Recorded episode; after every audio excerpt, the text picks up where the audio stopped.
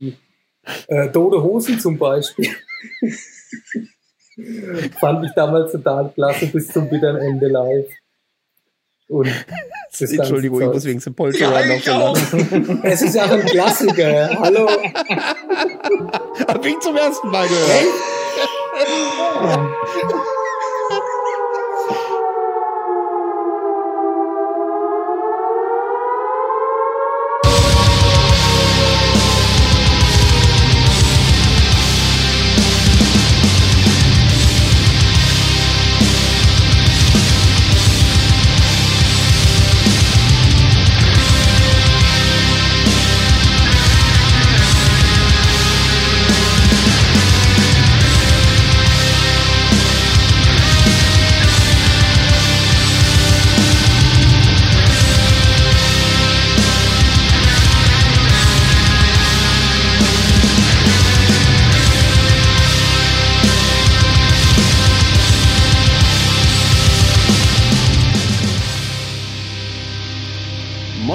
Freunde, und herzlich willkommen zur 34. Ausgabe des Hartschnack Podcasts.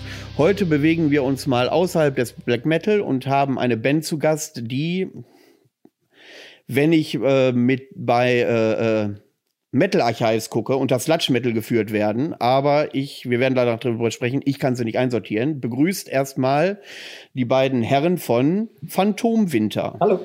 Hi. Das ist der Christoph, der Drummer und der Andreas äh, Vocals und Gitarre. Mhm. Und zu, zu, meiner Unterstützung habe ich einen kleinen Phantom-Winter-Fan, nämlich den Peanuts. Grüß dich, Peanuts. Grüße. Peanuts kennt ihr noch äh, aus der Folge gemeinsam mit Sebastian vom Erase the Sun. Und äh, das hat mehrere Gründe, dass Peanuts heute dabei ist. Erstens, er ist ein kleiner Phantom-Winter-Fan. Hilft natürlich, weil ich sehr ahnungslos bin in dieser Materie.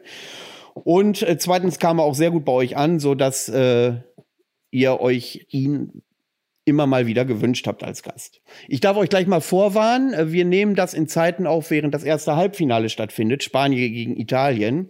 Und ähm, Peanuts ist äh, Fußballfan, möchte man nicht meinen. Man muss nämlich kein Experte sein, um zu wissen, dass das nicht viel mit Fußball zu tun hat, wenn man Hansa Rostock-Fan ist. Aber ich warne euch schon mal vor, da kommt der Mittelfinger, den könnt ihr leider nicht sehen. Ähm, ich warne euch schon mal vor, wenn zwischendurch Tor gebrüllt wird von Peanuts, dann ist irgendwas im Halbfinale passiert. Äh, äh, Andreas, Christoph, interessiert ihr euch auch für Fußball? Peripher. Ich nicht. Peripher und ich nicht. Siehst du, dann kannst du uns ja auf dem Laufenden halten, Peanuts. Also ich krieg's, ich krieg's auch nicht mit. Äh, ich hab nix an. Kein Live-Dicker. Ja, Nee. Sehr gut. Ich meine, ich habe ich hab das an anderer Stelle schon erwähnt, Italien, Spanien wäre schön, wenn keiner ins Finale kommt. ähm, dann wollen wir natürlich äh, direkt mit der Sendung starten und äh, ich gewohnterweise frage ich die Gäste immer, wie sie zum Metal gekommen sind in der frühen Jugend. Und ja, wer von euch möchte anfangen? Das bleibt euch freigestellt. Ich würde anfangen. Und äh, erzählt mal. ja, dann leg mal los. Genau. Ähm, ja, wie bin ich zum Metal gekommen? Ich bin relativ früh zur Musik gekommen. Bei uns zu Hause ist oft Musik gelaufen. Mein Vater hat viel Musik gehört. Äh, tatsächlich auch so Sachen wie äh, Black Sabbath und so Sachen. Aber als ich geboren wurde und dann so langsam größer wurde, war es mehr so Reinhard May. Äh, ja, dann ging es mit den 80ern los, Neue Deutsche Welle, alles, was da so kam, 80er-Mucke und sowas. Und damit bin ich eigentlich vor allem groß geworden erstmal das hat mich auch sehr stark sozialisiert und ähm, ja, dieses nachdenkliche und eher düster mollige auch aus der Zeit habe ich eigentlich immer behalten. Das war immer mit drin. Ähm, das heißt, ja, ich bin eigentlich immer weggeblieben von dieser fröhlichen Musik und war immer bei diesem eher melancholischen Touch. Ja, egal ob es jetzt sowas wie Juliane Werding oder sowas ist, was ich immer noch hören kann äh, und mitsingen kann und auch tue. Ähm, oder ähm, ja, Anne Clark oder was auch immer. Es, es, es kann alles sein in, aus der Richtung. Das fand ich einfach immer toll und das wurde halt immer im Auto gehört und auch zu Hause gehört. Und das ist ja auch das, was früher im Radio gelaufen ist. Also das hat man so gehört. Ja, und die Plattensammlung von meinem Vater war dann halt so, eben meiner vielleicht ja was von äh, Pink Floyd oder äh, sowas in die Richtung halt, ja, auch so rockige Sachen viel. Ähm, und ja, auch dann mal vielleicht so was 80er-mäßiges, NDW-mäßiges und damit bin ich dann aufgewachsen. Ziemlich früh kam dann auch sowas wie erste allgemeine Verunsicherung dazu bei mir, was mich auch ganz stark geprägt hat, bis heute eigentlich. Ähm, war da auch vor ein paar Jahren erst auf, dem, auf der Abschiedstour wieder, weil ich das, das so fantastisch das, das widerspricht das, das widerspricht sich ja mit der Aussage, dass das eher nicht so dieses Fröhliche ist. Also ich meine, ich kann das äh, äh ja. bestätigen. Neue Deutsche Welle äh, und, und, und dieses Monotone, DAF denke ich dran zum Beispiel, äh, äh, solche Dinge. Ja. Ähm, das hat, haben viele Leute, die im Metal verhaftet sind, wo dann auch eher, äh, eventuell so diese Monotonie natürlich eine wichtige Rolle spielt. Und ERV, finde ich, schlägt da tatsächlich musikalisch ein bisschen raus. Wie ist denn das mit dir, Peanuts? Stehst du auf neue deutsche Welle und 80er? Ja, doch, wir haben ja jetzt hier äh, in Rostock auch so einen ausgekoppelten äh, Radiosender, 80s 80s heißt der, den kann man sich tatsächlich mal reinziehen. Ähm, 80er höre ich jetzt nicht so bewusst, also mache ich mir mal an, wenn ich es nebenbei hören will. Ne? Aber äh, grundsätzlich finde ich es gut. Auf Partys auch immer gern gehört. Äh, als du vorhin sagtest, Juliane Werding, hat die nicht mal den Song Der letzte Kranich im Angerburger Moor rausgebracht? Das ist wow. jetzt wieder Spezialwissen, das du da hast. Also, ich kenne so Sachen wie das Würfelspiel und sowas, aber das ist jetzt krasses Insiderwissen. Wow. Ja, weiß ich nicht genau. Vielleicht kann das mal einer nebenbei googeln. Ich habe gerade nicht die technischen Möglichkeiten, aber ich glaube ja. ja, aber ich möchte noch mal ganz du mir gerade Angst. Oh, Entschuldigung. Nee, alles gut, leg los. Ich wollte nur kurz reingrätschen wegen ERV. Also, äh, die haben ja eigentlich als Punkband angefangen, möchte ich jetzt mal sagen, als der SDS-Sänger noch gesungen hat am Anfang.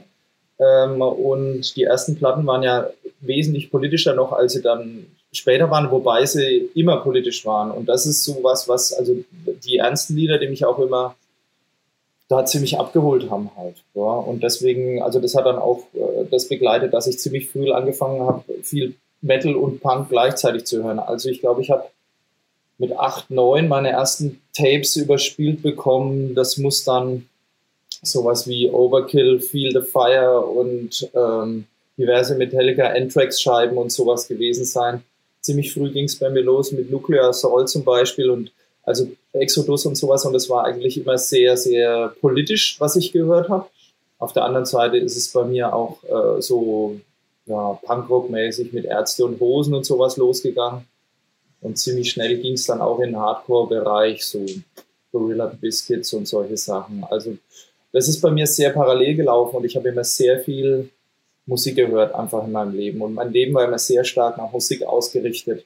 Also ich bin tatsächlich dann auch wieder hm, unter anderem nach Würzburg zurückgezogen. Ich war mein Jahr in Bamberg, äh, weil ich wieder bei meinen Leuten sein wollte, mit denen ich Musik mache.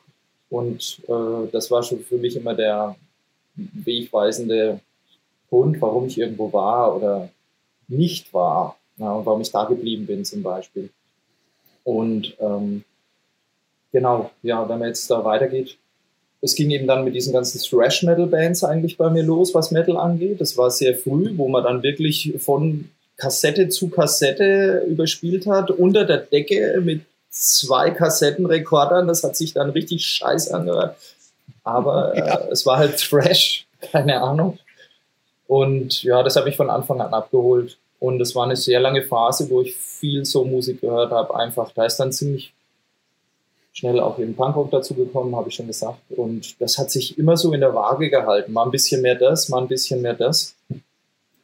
Und somit ja, 16, 17, 18 ist es dann stark auch in die noch düsterere Metal-Ecke gekommen und so richtig, ja, so, warum es bei mir überhaupt mit langsamem Metal da losging, das waren vielleicht so Sachen wie Candlemas und Typo Negative tatsächlich.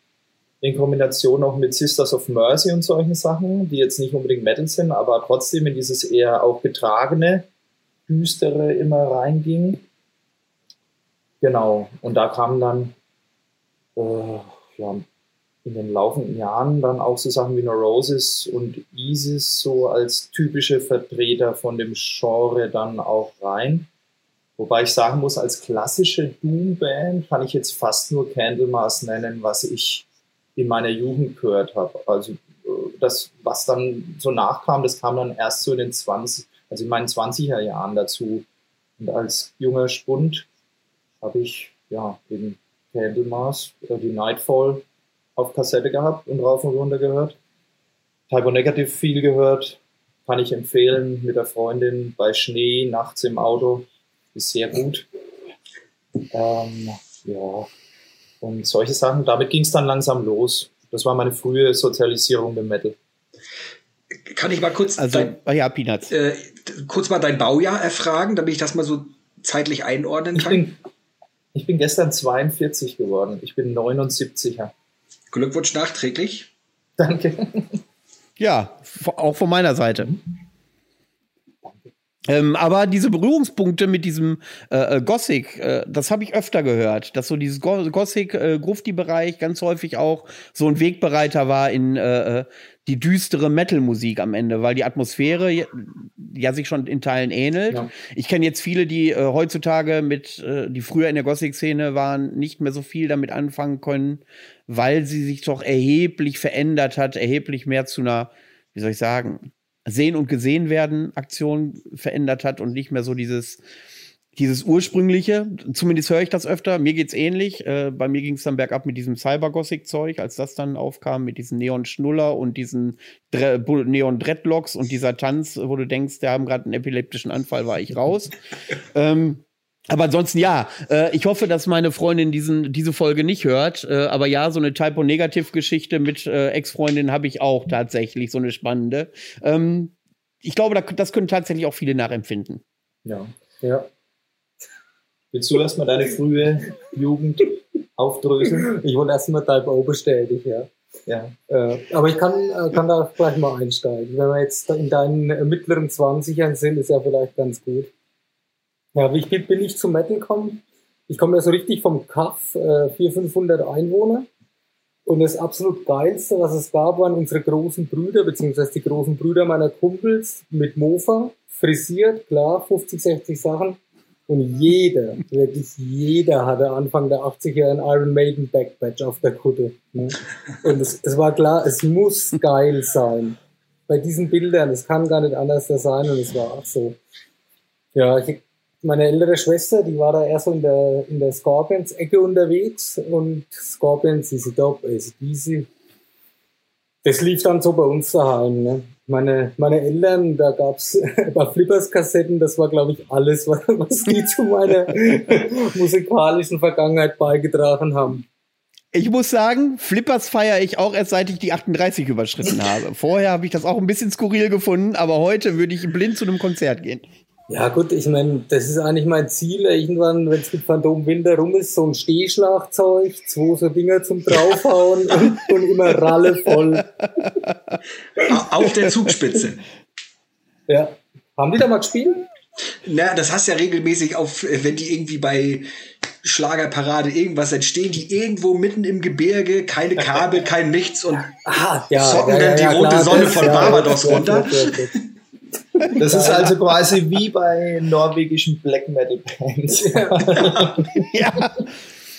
Bloß ja, Was war zuerst da? Gab es da nicht auch mal dieses komische ähm, Festival in den Bergen, so wie diese Kreuzfahrt nur in Schnee und, und äh, Skifahren und so?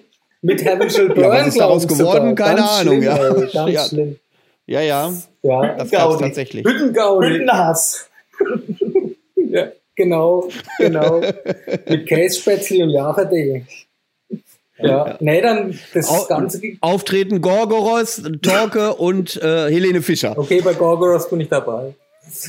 ähm, ja, auf jeden Fall ging das Ganze dann natürlich weiter. Irgendwann ähm, die ganzen Kumpels bei mir auf dem Kopf, so diese ganze Punk-Geschichte, die der Andi erzählt hat, und auch dieses ganze Wave und Gothic, das gab's bei mir halt überhaupt nicht, weil einfach niemand da war, der das gehört hat. Ja, das ist alles, das hole ich seit, seit 10, 15 Jahren praktisch jetzt alles nach, äh, von Joy Division über ja, Sisters of Mercy, die Mode schon länger und so, aber egal, wieder zurück.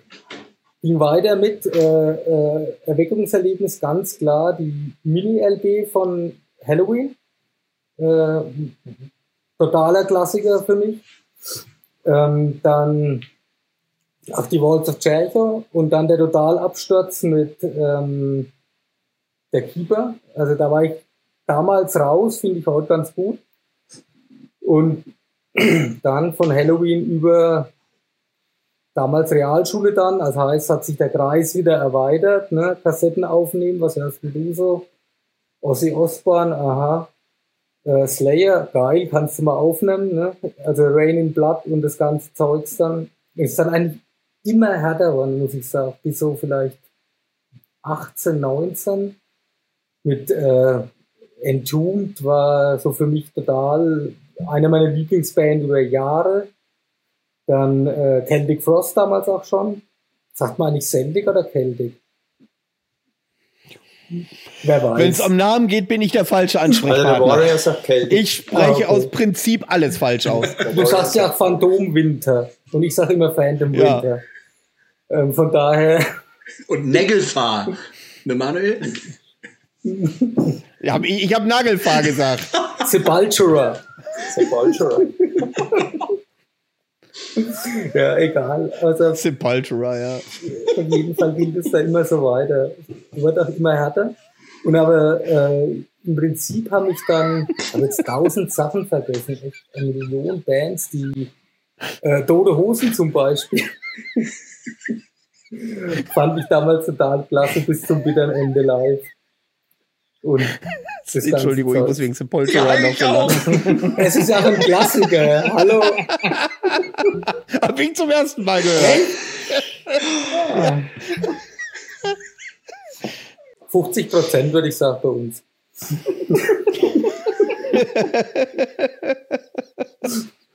Okay. Und wann kamt ihr mal auf die Idee, Mensch, sowas will ich auch mal live erleben? Und wann war ah. ihr mal so äh, auf so einem Metal-Konzert? Wer war das und wie 14, war's? 14 auf, auf Iron Maiden, No Prayer for the Dying Tour bei uns hier in Würzburg in der damals noch Kaltinhalle.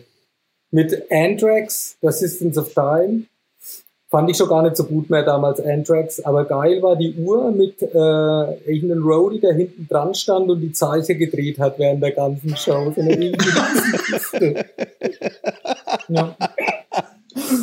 Ein geiles Ding, auf jeden Fall.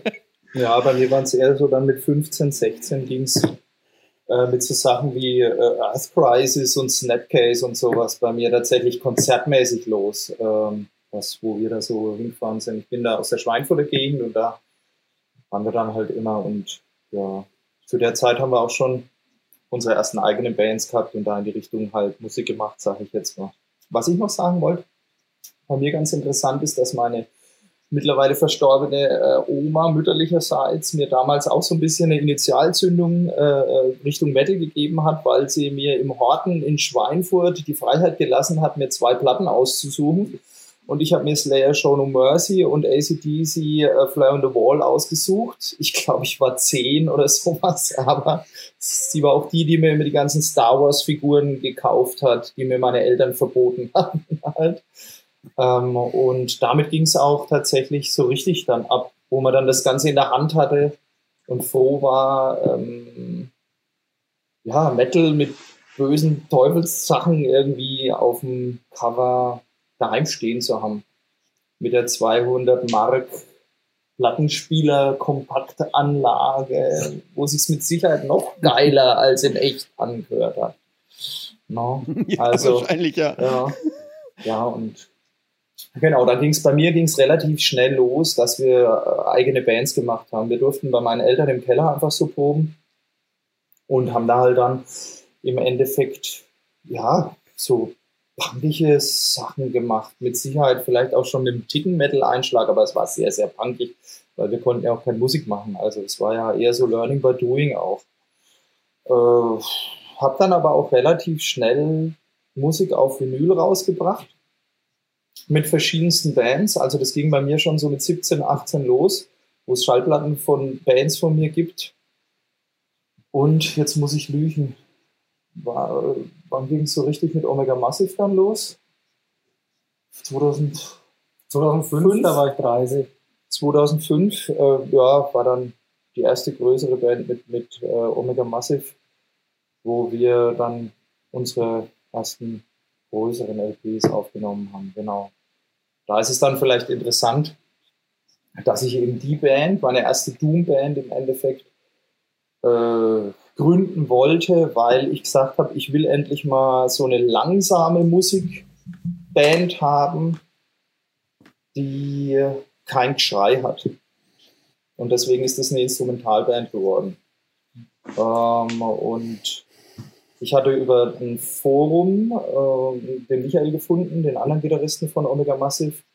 Wir haben dann über drei Ecken den Christoph als Schlagzeuger gefunden, der wiederum den Boris damals beigebracht hat, der dann bei Omega Massive Bass gespielt hat.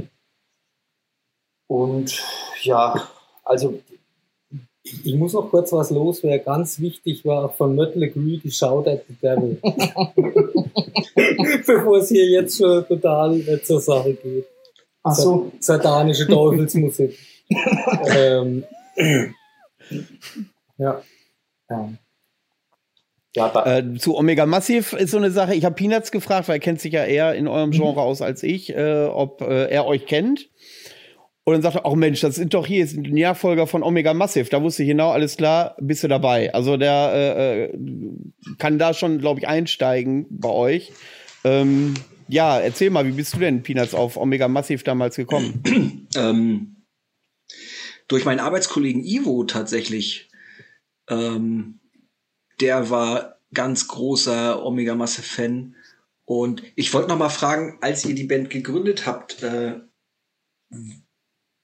war das, wart ihr so eine der ersten, die überhaupt so Bands gegründet haben, die komplett ohne Gesang arbeiten? Ja. Weil das, das war doch zu der Zeit überhaupt nicht gang und gäbe, oder?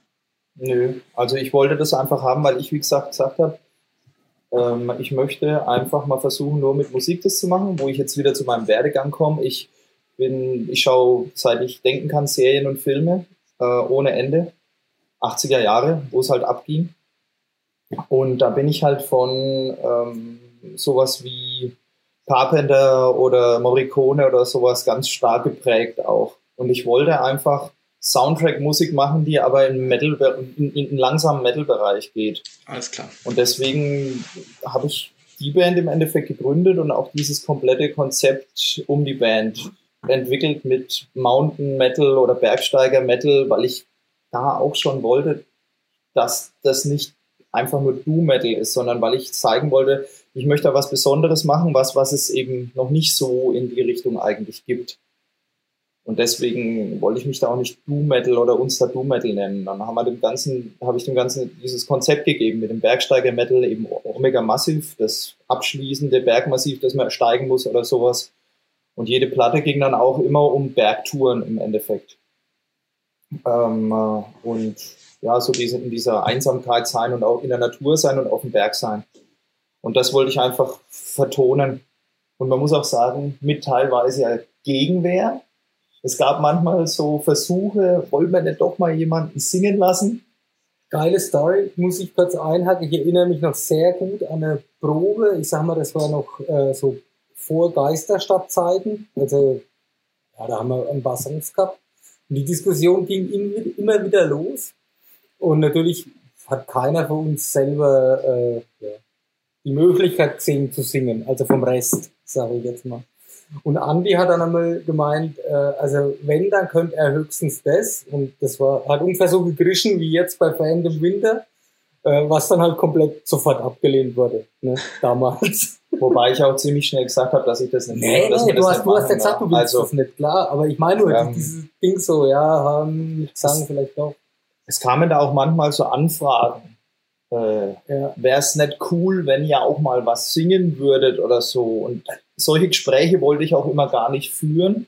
Ich erinnere mich an eine Show in Siegen, wo ein Fan danach da war und gemeint hat, er hat über diverse Songs von uns schon mal gesungen, ob wir uns das nicht mal anhören wollen. Und muss man auch ablehnen. Das ist halt der Punkt. Ich finde es toll, wenn das jemand macht. Also Fans oder sowas finde ich ja grandios eigentlich, ja. Also da gibt es Geschichten auch von Fan im Winter, die erzählen wir lieber nicht.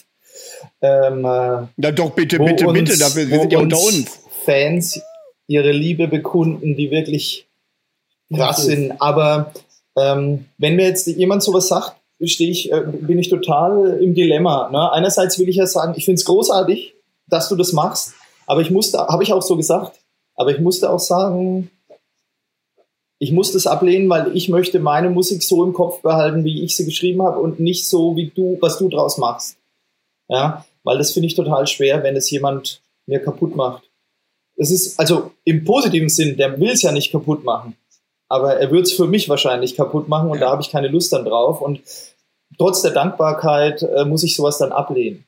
Genial waren auch so Sachen wie, übrigens, ich war mal wieder auf dem 4000er in Frankreich. Hier ist das Foto von mir im Phantom Winter, äh, im Omega Massive T-Shirt. Ja, und dann haben uns so viele Leute von ihren Bergtouren Shirt, äh, äh, Fotos, Selfies geschickt und sowas. Das war schon geil. Also, ja. da haben wir sich schon gut gefühlt. Ja, und. Ja, die haben eure Musik jedenfalls dann verstanden. Die haben die Musik verstanden. Ja. ja. Ja. Ja. Und ja, das ist soweit ganz gut gelaufen. Ähm, wir haben drei Platten im Endeffekt rausgebracht und zwei Splits eine Split LP, eine Split 7 Inch. Und dann war der Ofen halt für uns aus. Weil ihr alles gesagt, habt, also weil, weil das Thema für euch abgeschlossen war oder? Naja, nach, nach Carpathia war es so, dass wir tatsächlich vier Jahre versucht haben, Musik zu schreiben. Und es ist wirklich bis auf das Cover von Godflash. Godflash. Wir haben Godflash-Cover auf so einer äh, Compilation gemacht. Und bis auf dieses Cover haben wir in vier Jahren nichts produziert. Wirklich nichts. Also es gibt keine Demo-Aufnahmen von irgendwelchen Songs, ja. weil wirklich nichts rausgekommen ist in vier Jahren. Mhm. Was unter anderem daran liegt. Äh, darf ich mal ja? dazwischen sagen? Das, das, das würde mich mal interessieren. Mhm. Es gibt ja viele Bands, die sich ja eine lange Schaffenspause gönnen, die wirklich sagen, wir, wir touren, wir äh, spielen Album und dann machen jetzt mal drei Jahre Pause, um wieder neuen Input zu sammeln, neue Ideen zu sammeln. Ähm, wie kann man sich das bei euch vorstellen? In diesen vier Jahren habt ihr krampfhaft versucht, tatsächlich, wir wollen was auf die Beine stellen, das einfach, einfach nicht funktioniert? Mhm. Oder äh, wie ist das abgelaufen also, damals? Man muss vom Schaffensprozess ausgehen der Schaffensprozess bei Omega Massive hat so ausgesehen, dass jeder irgendwie daheim sich ein bisschen was hingewurschtelt hat, mitgebracht hat und wir das überarbeitet haben, zusammengefügt, wie auch immer. Es war ein Gemeinschaftsprojekt, wo jeder versucht hat, seinen Teil beizutragen einfach. Ähm, und ich glaube, wir haben uns einfach nicht nur menschlich, sondern auch musikalisch da dann auseinandergelebt einfach. Ja, man kann das im Prinzip auch so wenig beschreiben, wie äh, vielleicht wie so, ähm, wenn, die, wenn, der, wenn kalt das Demo der Urknall war, dann waren bei nach Kabatia die einzelnen Teile einfach so weit voneinander entfernt, dass es da überhaupt keinen Zusammenhalt mehr gab, würde ich sagen. Ja. Und die okay. Band hat sich aber einfach auseinandergelebt. Das hat nicht mehr funktioniert. Wir, wir könnten auch nicht mehr so in der Kombination auf einer Bühne stehen. Ja. Und äh, ja, das, das, das hat sich dann so dividiert, dass ich dem Christoph irgendwann die ersten zwei Songs von Fandom Winter geschickt habe. Gesagt habe, du, hör dir das mal an, das würde ich gern machen. Als Nebenprojekt hast du Bock, Schlagzeug zu spielen. Und er war relativ schnell Feuer und Flamme. Also ich konnte kaum ausreden, das war ganz schön. Das war echt geil. Und äh, ich will noch mal kurz, bevor wir dann mit Phantom Winter anfangen, äh, zu Omega Massiv. Also ist es komplett tot, das Projekt. Das heißt, es gibt auf jeden Fall keine Gedanken zu sagen, Mensch, ich habe Bock, das nochmal live zu spielen irgendwie. Und wenn es zwar andere Musiker sind, äh, die da unterstützen. Aber diese Idee ist äh, gar nicht äh, im Kopf. Wir haben das sehr Weil, wie ich nee, nee, ja. Wir haben schon mehrere sehr nette Angebote bekommen. Wir haben zum Beispiel Summer Breeze deswegen abgesagt. Der Betreiber, Veranstalter ist immer noch sauer auf uns, glaube ich. Aber äh, wir hätten das nicht mehr spielen können, weil definitiv manche von uns nicht mehr miteinander auf der Bühne stehen. ähm, okay. Und äh, ja, wir haben danach auch Angebote bekommen. Zum Beispiel das Hell over Hammerburg vom Wolf Rüdiger Mühlmann. Äh, der wollte, wir haben da mit Omega gespielt eben. Und der wollte mehrere Jahre aufeinander, dass wir da nochmal mit uns reuniten und da spielen, aber das musste ich leider immer ablehnen, weil äh, es geht einfach nicht. Also wenn was nicht geht, geht's nicht ja, halt. Ne? Es ist ja auch im, im Grundsatz, also wir machen ja Musik für uns, ne? Und ich, ich weiß nicht, wenn wir mit Omega vielleicht das Doppelte oder das Dreifache an Platten verkauft haben wie mit Phantom Winter, ist es ja für uns erst einmal scheißegal. Ja. ja. Es ist ja, also das, äh, das hat keinen Mehrwert für mich, äh, äh, jetzt quasi, wenn, wenn wir so ein Angebot annehmen würden und sagen, man ist Co-Headliner auf dem Hellover Hammerburg und da stehen jetzt äh, 1500 Leute und drehen da durch. Wenn es den Leuten gefällt, das würde ich ja jedem gönnen. Ne? Aber es wäre für mich jetzt da auf der Bühne zu sitzen, das wäre kein Ding irgendwie. Keine Motivation. Da ist keine Motivation da dazu. Ja, das wäre ja auch ein Stück weit ausverkauft dann irgendwie, ne? So. Ja, das ist affig. Ja. Das, das Geile an Omega, ich sage immer, das Geile an Omega Massive ist doch, dass man nie eine richtige Scheißplatte rausgebracht hat. Stell dir doch mal vor, äh, wir hätten jetzt die letzten zehn Jahre, hätten das, diese ganzen Versatzstücke irgendwie zusammengeklebt im Studio oder im Proberaum und, und an das er doch immer denkt, ach, weißt du was, ich mach die Carpathia neu oder ich mach die Geisterstadt neu. Wie, die haben schon vier Platten seitdem rausgebracht? Mein Gott, ey, das ist alles voll an mir vorbeigegangen. Also das ist nicht mein Ding, ey. Da wären wir wieder bei Halloween halt, ne? Genau. ja. Ja. Also Omega bin ich nur dabei, wenn der Sänger von der ersten Platte wieder dabei ist. nee, ähm, das wird sicher nicht mehr geben. Ja. Ja. Ja. Das äh, ist, äh, ich gehe da nämlich besonders drauf ein, weil ich, als ich die Folge mit Singultus von Endstille gemacht habe, mhm. dass ich dort äh, in aller Regelmäßigkeit äh, gebeten wurde, in Zukunft bei solchen Dingern mal noch mal tiefer nachzufragen, äh, warum ein ehemaliges Projekt, was theoretisch möglich wäre, nicht äh, wieder auf die Bühne geht. Wir haben ja auch über Nagelfahr gesprochen. Ich habe Nagelfahr ja. gesagt, Peanuts nochmal. ähm, und äh, da ist es ja ähnlich, dass sie, die kommen alle noch gut miteinander aus, aber für die ist das Projekt abgeschlossen innerlich. Und ähm, Omega Massiv habe ich zumindest, nachdem äh, Peanuts mich darauf aufmerksam gemacht hat, auch äh, natürlich oberflächlich in der Kürze der Zeit ein bisschen was recherchiert. Ähm, und äh, da stelle ich schon fest, dass es eine relativ populäre Band war. Und äh, da kann ich mir schon vorstellen, dass da viele äh, natürlich ein paar Hintergründe wissen wollen und ein bisschen genauere Geschichten äh, über dieses Projekt hören wollen. Ja, also äh, es ist weder von unserer Seite irgendwie bösartig, dass wir sagen, wir gönnen es den Leuten nicht. Der Christoph hat es schon gesagt. Aber äh, das hat sich wirklich auseinandergelebt. Es ist auch menschlich nicht mehr möglich. Und ähm, musikalisch hat sich einfach nichts mehr ergeben. Und so Projekte, die sich dann tot treten, das wollten wir auch nicht sein, glaube ich. Nee. Und ähm, dann war es besser, dann Schlussstrich zu machen, auch wenn viele uns da widersprechen, weil wir das ja auch immer noch hören. Ja, also ich habe schon immer gar keinen Bock fast, äh, den auch den Omega Massive Account auf Facebook zu öffnen und zu schauen, ob mir wieder irgendjemand geschrieben hat, der mir schreibt, wie blöd es ist, dass wir da Schluss gemacht haben. Aber wenn die Ehe nicht mehr funktioniert, dann trennt man sich halt. Ne? Ja. Das ist so.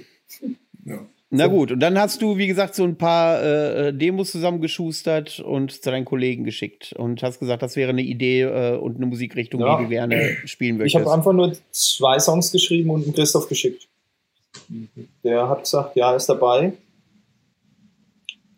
Ja, man muss ja sagen, das war ja, das war ähnlich, das war für mich genauso Initialzündung wie damals bei Omega ich, ähm, so weit sind wir gar nicht kommen mhm. in dieser musikalischen Sozialisation. Ne?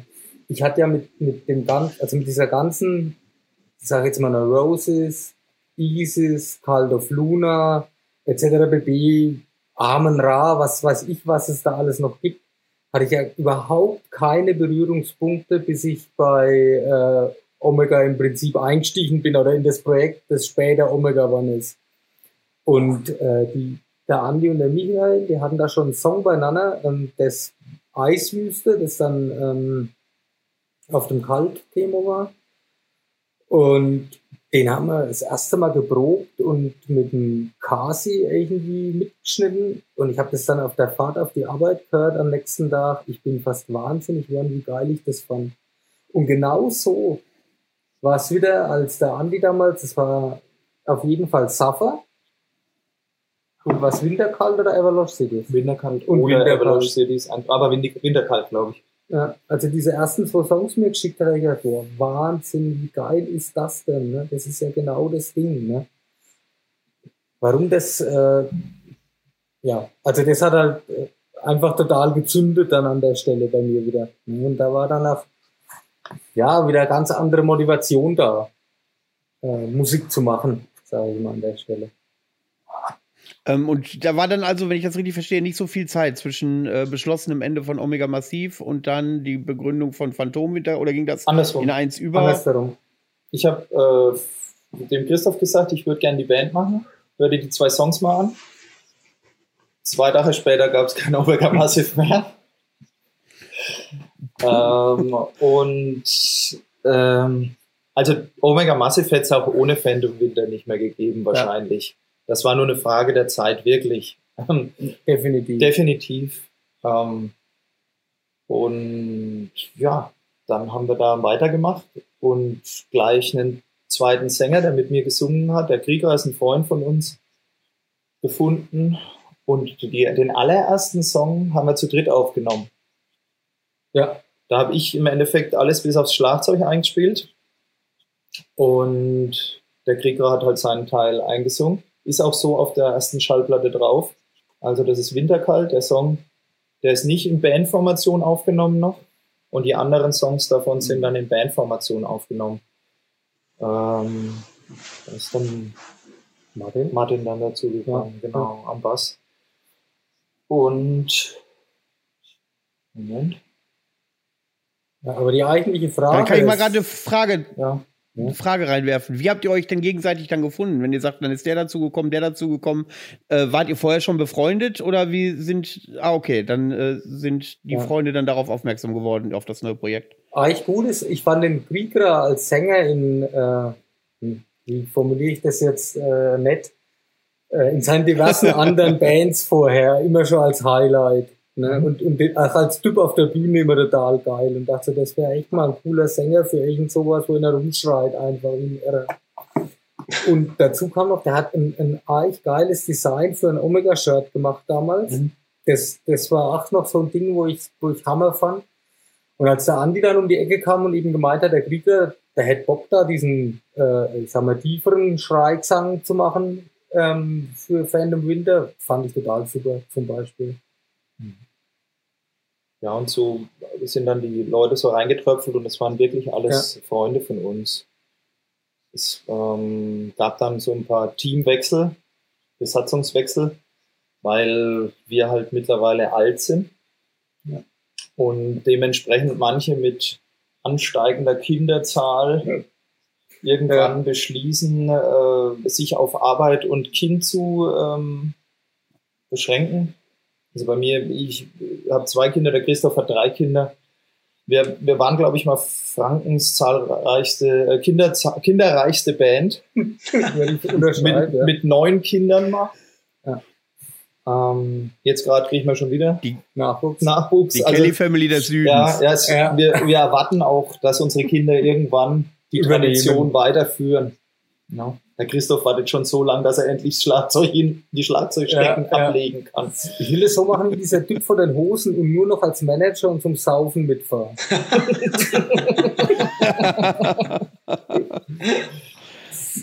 ja, ähm, und so ist die Band jetzt geblieben.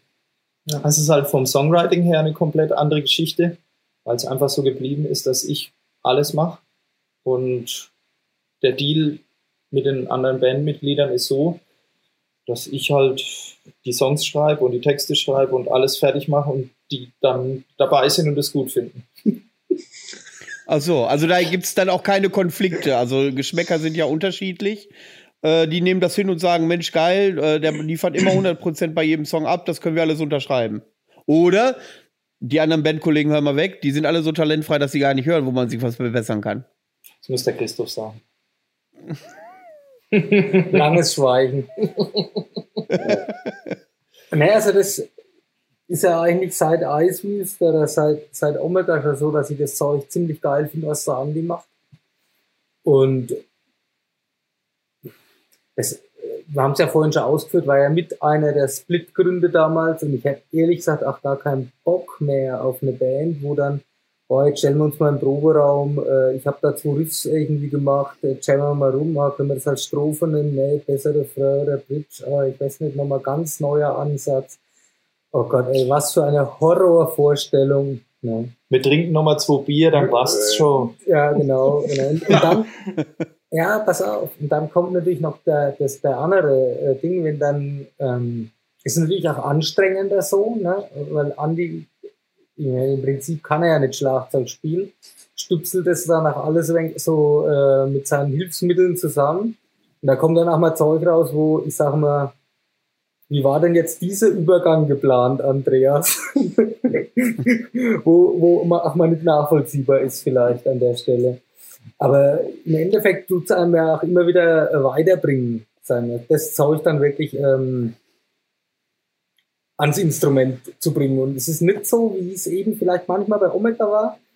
Äh, okay, ich spiele bei der ersten Probe, spiele ich es noch so, wie wir es ausgemacht haben. Und dann ziehe ich mich immer weiter in mein, ähm, in meine Komfortzone zurück. Ne, dann spiele ich so, wie, wie, wie es leichter fällt irgendwie. Ne? Also das ist, das hat auch schon so diese zwei Seiten an der Stelle. Hm?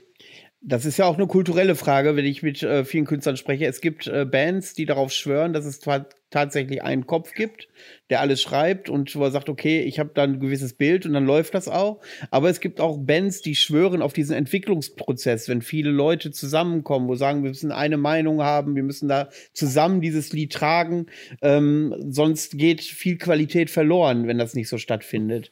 Ähm, diese Diskussion ist im Black Metal besonders äh, geeignet zu führen, weil es ja derzeit, was heißt derzeit, seit wenigen Jahren wie Pilze aus dem Boden irgendwelche Ein-Mann-Projekte hm. erscheinen, die mal gut, mal weniger gut sind und sich alteingesessene Black Metal-Bands natürlich darüber aufregen, dass dieser Prozess da nicht stattfinden kann. Hm. Also man muss sagen, dass für uns, glaube ich, dieses ein Konzept und eine Vision, sagen wir immer, ne? ja. ne? eine Vision zu haben, ganz wichtig ist, weil das kanalisiert es dann in eine Richtung und ist nicht so ein Wischiwaschi. Und das, da muss ich auch wieder zurückgreifen auf äh, Omega Massive. Auch wenn ich natürlich da bei Weitem nicht alle Riffs geschrieben habe oder irgendwas, da hat wirklich jeder seinen Teil beigetragen bei Omega Massive, ja, musikalisch.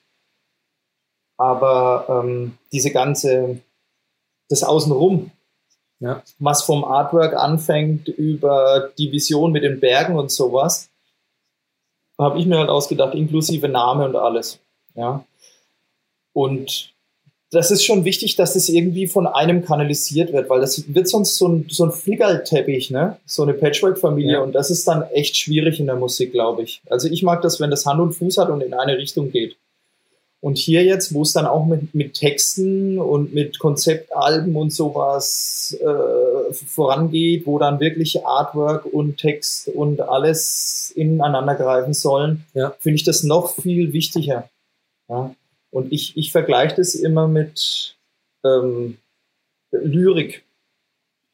Wenn ich äh, Gedichte interpretiere, ich bin Deutschlehrer, hi, ähm, dann ist es so, dass ähm, man merkt, dass ein guter Dichter von der Form über den Inhalt, über die Wortwahl, über den Klang des Gedichts alles irgendwie so vereint, dass was Großartiges hinten rauskommt.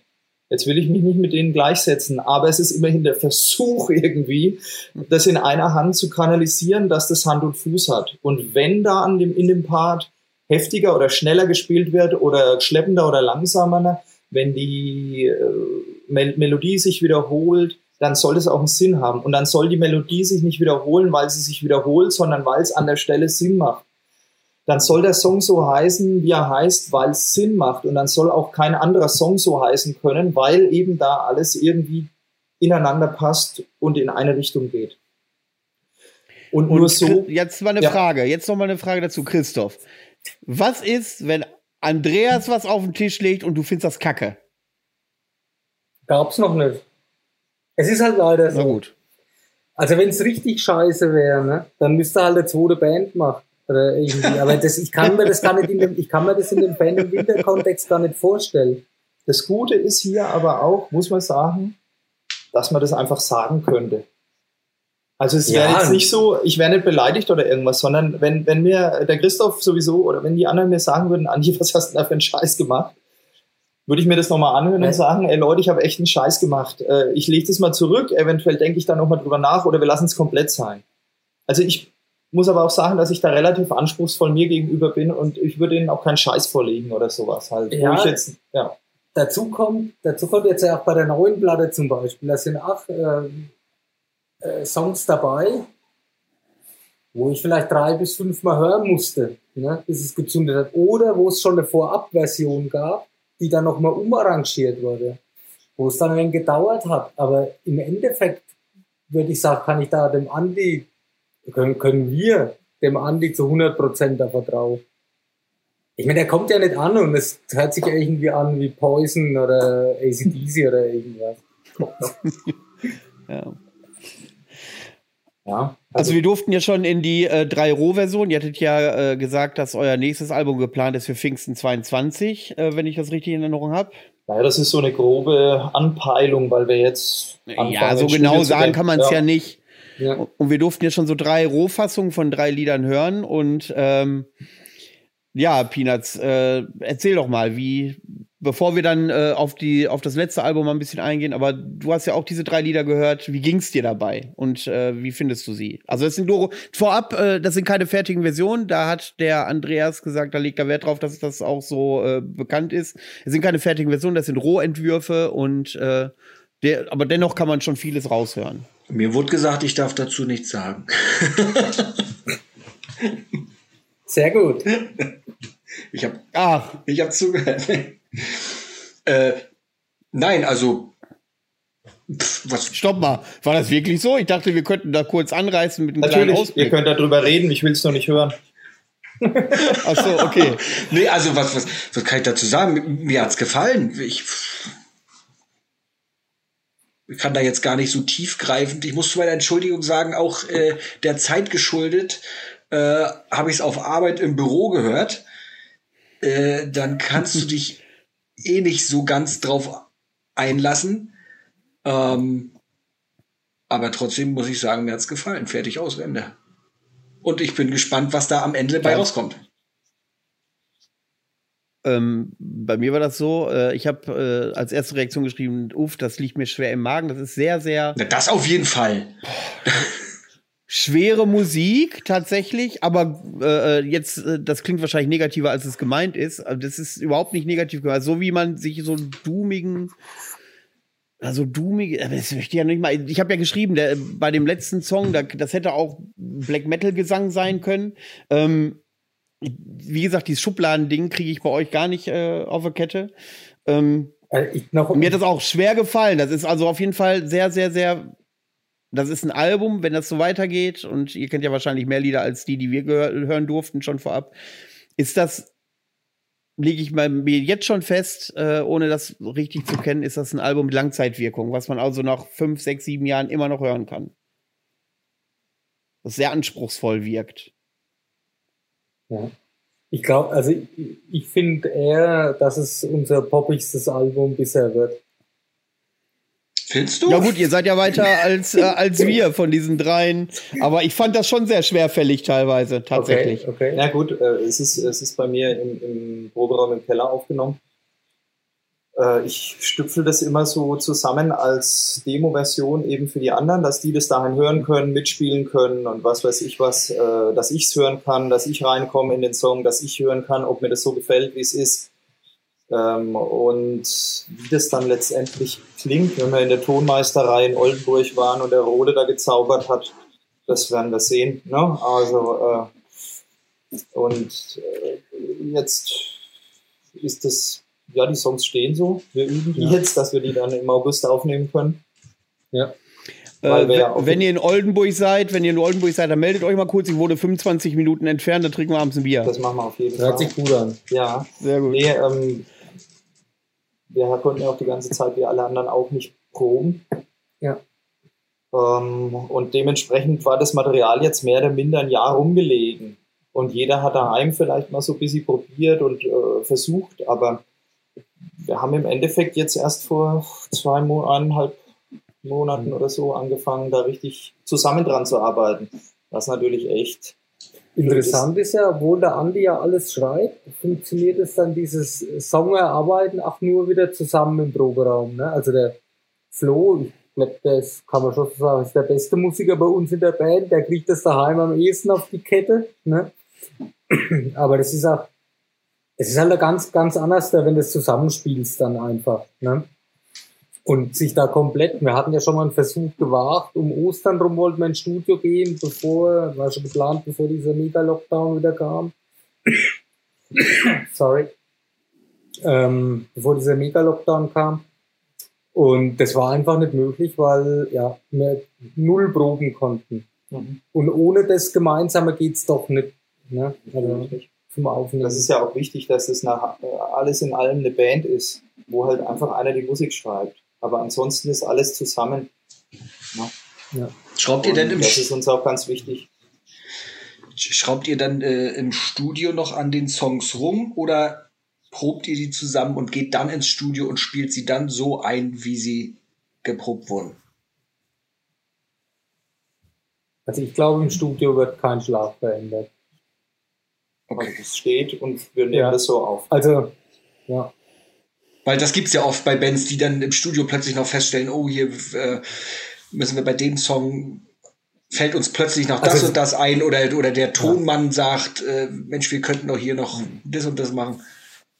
Also bisher gab es das zumindest nicht. Ja, es, glaube, bei Omega gab es immer so Dinge, wo man gesagt haben, okay, wir spielen den Part doppelt so lang oder halb so mhm. lang oder hin und her. Ja, gut. War im Nachhinein meiner Ansicht nach die falsche Entscheidung damals. Äh, ich glaube nicht, dass sowas jemals passiert bei Phantom Winter. Es ist halt auch, es ist halt auch Bauchmusik. Ja. Also es ist jetzt nicht so, dass ich irgendwie großspurig irgendwas aufschreiben könnte, was ich da mache oder so. Ich bin froh, wenn ich es rekonstruieren kann, was ich da geschrieben habe. Und äh, da gibt es jetzt keine Partituren davon, die man sich runterladen kann. Auch wenn mich manchmal jemand anschreibt, hast du da Tabs dafür? Oder auch für Omega gibt es da Tabs. wahrscheinlich meistens der Flo, der dich anschreibt. Hast du da Tabs? nee, das ist dann eher so. Oder ich selbst. Du selbst schreibst dir, genau. Das ist eher so äh, wie. Ich hoffe, ich kann mich noch daran erinnern und wenn nicht, muss ich rekonstruieren, was ich da gespielt habe. Also es ist wirklich. Es kann auch sein, dass ein Song weg ist einfach. Also äh, es gibt Songs, die können wir nicht mehr spielen. Ich persönlich behaupte ja, es gibt mindestens noch zwei bis drei Platten, die Andi gemacht hat, die er wieder vergessen hat. Ja, es ist. Äh wie sehr ärgert, wie sehr ärgert äh, ihr euch darüber? Da werden ja bestimmt so ein paar Kracher dabei sein, äh, wo ihr im ersten Moment denkt, Mensch, alter geil, und dann kriegt ihr das einfach nicht mehr zusammen. Ja, nee, ist das nee, nicht so unfassbar ärgerlich? Nein, es ist, es ist eher so, dass wir sehr viel arbeiten müssten, um irgendwelche Songs, die wir nicht regelmäßig live gespielt haben, wieder live spielen zu können, zum Beispiel. Also ja, es war okay. jetzt auch, wir haben jetzt vier Songs von unserem Live-Set rekonstruiert. Also das, äh, und wir können sie jetzt wieder spielen. wir können sie jetzt wieder spielen und äh, sehen zu. Wir haben mit Ahab im September, wenn es denn so sein soll, ein Konzert in Leipzig. Und wenn es denn so sein soll, werden wir da ein paar Songs spielen, wenn Corona das will. Und ich, äh, also, äh, Fände Winter funktioniert nicht, wenn man nachdenken muss, was muss ich da jetzt spielen. Dann äh, funktioniert es einfach nicht, weil alle auf der Bühne sind wirklich in einem krassen Film drin. Also ich habe ich hab bei ähm, Omega Massive immer gesagt, wenn ich auf der Bühne stehe, bin ich nicht auf der Bühne, sondern stehe ich auf dem Kreuzberg, das ist der höchste Berg der Rhön. Und dann stehe ich da und habe die Augen zu oder schaue in die Ferne. Und so ähnlich ist es bei äh, Phantom Winter auch, nur dass du in einer anderen, also ich in einer anderen Sphäre bist und ich glaube auch jeder von uns ist in seiner Sphäre. Ne? Äh, und, und lebt das aus, was da auf der Bühne passiert. Es, ist ein, es hat sehr viel mit Bauch zu tun. Und es, mhm. das, es muss jetzt knallen und es knallt jetzt einfach. Ja. ja. Ähm, wie kann man sich das denn dann mal Phantometer vorstellen? Wo seid ihr dann da, wenn ihr da auf der Bühne steht? Ich meine, die Musik, wenn du das so sagst, dann klingt das so wie dahergedüdelt, aber das ist ja schon sehr komplexe Musik. Ähm, deswegen ist das schwierig zu verstehen, wenn du das so beiläufig daher sagst. Wenn du dann sagst, da hat jeder seinen Film auf der Bühne, wie sieht denn der dann bei Phantomwinter aus, dass man diese Komplexität einfach auch äh, äh professionell abliefern kann? Mich persönlich, mir persönlich hilft hierbei, dass ich singe und spiele. Das heißt, ähm, mein Kopf verknüpft den Gesang mit den einzelnen Riffs und was weiß ich was so, dass das sich gegenseitig eher hilft als blockiert und dementsprechend ich noch freier, ohne mitzuzählen, irgendwie das Ding spielen kann, das Lied spielen kann. Also ich muss eigentlich bei ähm, Phantom Winter zu keiner Zeit mitzählen. Bei Omega Massive war das tatsächlich nicht immer so. Weil wenn du einfach nur die Musik spielst, ohne dass du einen Gesang hast, an dem du dich entlanghangeln kannst, dann wird es irgendwann bei der 16. Wiederholung schwierig zu wissen, ob ich jetzt bei 14 oder 16 bin. Das Gute ist, dass der Christoph und ich da, glaube ich, schon immer ein sehr gutes Band ja. zwischeneinander hatten und wir immer auf die Eins rausgekommen sind halt. Ja, man muss auch dazu sagen, äh, äh, es ist auch seit der, seit der Flo mit dabei, seit Björn und so, war auch alles super. Aber der, der Flo und ich haben da auch schon noch mal so, so eine Verbindung, sag ich mal, auf der Bühne. Ne? Also wenn, wenn diese Rhythmusgitarre und Schlagzeugachse steht, ja, wie will ich sagen, das, das, das bildet praktisch das Fundament, wo der Andi und der Krieger ja, Gewalt. die pure Gewalt loslassen können. Ne? Wo sie einfach wissen, okay, hier gibt es ein Fundament, das, das steht und das, ja, das macht, das ist auch das, was so richtig Spaß macht, ne? wo es dann so richtig aus einem rausbricht. Ja, und wenn du jetzt wissen willst, wo ich bin, das Ding ist, dass jetzt die ersten drei Alben quasi als Trilogie gesehen werden können und einfach, wie heißt wäre jetzt sehr ausufern darüber zu sprechen, inhaltlich, aber halt große Probleme, die ich auf der Welt sehe, ansprechen. Hört sich hochtrabend an. Äh, hochtrabender wahrscheinlich, als es ist. Aber es steckt sehr, sehr viel Sorge. Ich möchte nicht nur Hass sagen oder sowas, sondern es steckt in den Liedern und in Phantom Winter wirklich mehr Sorge als Hass, glaube ich. Es steckt schon viel Hass drin. Aber, aber es steckt einfach viel Sorge drin. Also das hängt natürlich damit zusammen, dass ich seit neun Jahren ein Kind habe und seit sieben Jahren zwei Kinder habe. Und man macht sich automatisch einfach mehr Sorgen. Über sich selbst macht man sich generell wenig Sorgen. Ich weiß nicht, wie ihr das seht, aber ich über mich habe mir noch nie so richtig Sorgen gemacht. Aber wenn man mal Kinder hat, dann macht man sich einfach viel Sorgen, wie das so alles hier abläuft auf der Welt. Ich habe einen Jungen und ein Mädchen und dementsprechend gehen meine Sorgen auch in alle Richtungen, die man sich vorstellen kann. Und äh, diese Sorgen sind es, glaube ich, in denen, die ich auf dieser Bühne dann stehe und gegen die ich anschreie einfach und einprügel auf die Gitarre. Also das, das ist wirklich so, so wie so ein Kessel mit Sorgen, in dem er drin steht oder schwimmt und versucht nicht zu ertrinken einfach und da rauszukommen. Das ist wirklich so. Also es, es gibt auch keine Phantom Winter Show, wo ich nicht fast schwarz vor Augen und runtergefallen bin von der Bühne halt. Also wirklich, also äh, es ist, man lebt da bis hier am Limit schon. Also ich, ich bin ja auch keiner, der eine klassische Gesangsausbildung hat oder so, sondern ich brülle einfach volle Kanne. Das heißt, mit größter Inbrunst und ohne Rücksicht auf irgendwelche Stimmbänder. Und dementsprechend, ja, tut man sich halt auch weh dabei. Ja, das verbindet uns ja auch wieder. Ich habe ja auch keine Ausbildung. Ich schwatt einfach drauf. Ja. So eich wie es geht. So ja. wie der Andi schreit halt, ne? Und ähm, ich glaube, jeder ist da so in seinem Sumpf aus Kindern, Arbeit, Problemen, Zukunftsängsten, was weiß ich, was es alles gibt. Und da stecken wir, glaube ich, alle so drin. Und jeder hat sein eigenes Päckchen zu tragen und ist froh, wenn er da so ein bisschen Katharsis hat, einfach ab und zu ja. und das ablassen kann. Das äh, klingt so ein bisschen, als hätten äh, äh sich hätte sich die Sicht im Metal-Bereich seit den 80ern gar nicht verändert. Das war ja früher auch. Gesellschaftskritik und äh, wie läuft es gerade in der Welt und so weiter und so fort. Also ich habe zwischendurch den Eindruck, dass sich das äh, die, die, die Werte komplett ins Gegenteil verkehrt haben in manchen Metal-Genres oder bei manchen Metal-Bands. Aber wenn du das so schilderst bei euch, dann ist das tatsächlich wie so ein, wie so ein ja, so eine Rekonvaleszenz, wenn ich jetzt mal so ein Wort äh, benutzen darf, äh, an die 80er. Ja, ich frage mich ja sowieso immer, wann ist der Metal zum größten Spießer-Scheiß geworden, den es gibt? Mhm. Wo ist das alles hin? Ich meine, alles, äh, ist der Herr 80er Motorhead, Twisted Sister, scheißegal, du hast doch alles gehört damals. Also alle, die ich gekannt habe, haben alles gehört. Da war es völlig wurscht, ob du jetzt Venom gehört hast oder Mötley Crüe. Es war alles cool. Und das war alles gegen die anderen, auf jeden Fall mal. Ne? Und mhm. dieses ganze, äh, ja, dieser ganze Helene Fischer Metal, das geht mir eh total um die Nerven. Beschreib mal Helene Fischer en Detail. Ja, Helene Fischer Metal, meine ich. Komplett wacken. Alles, was da spielt, halt einfach.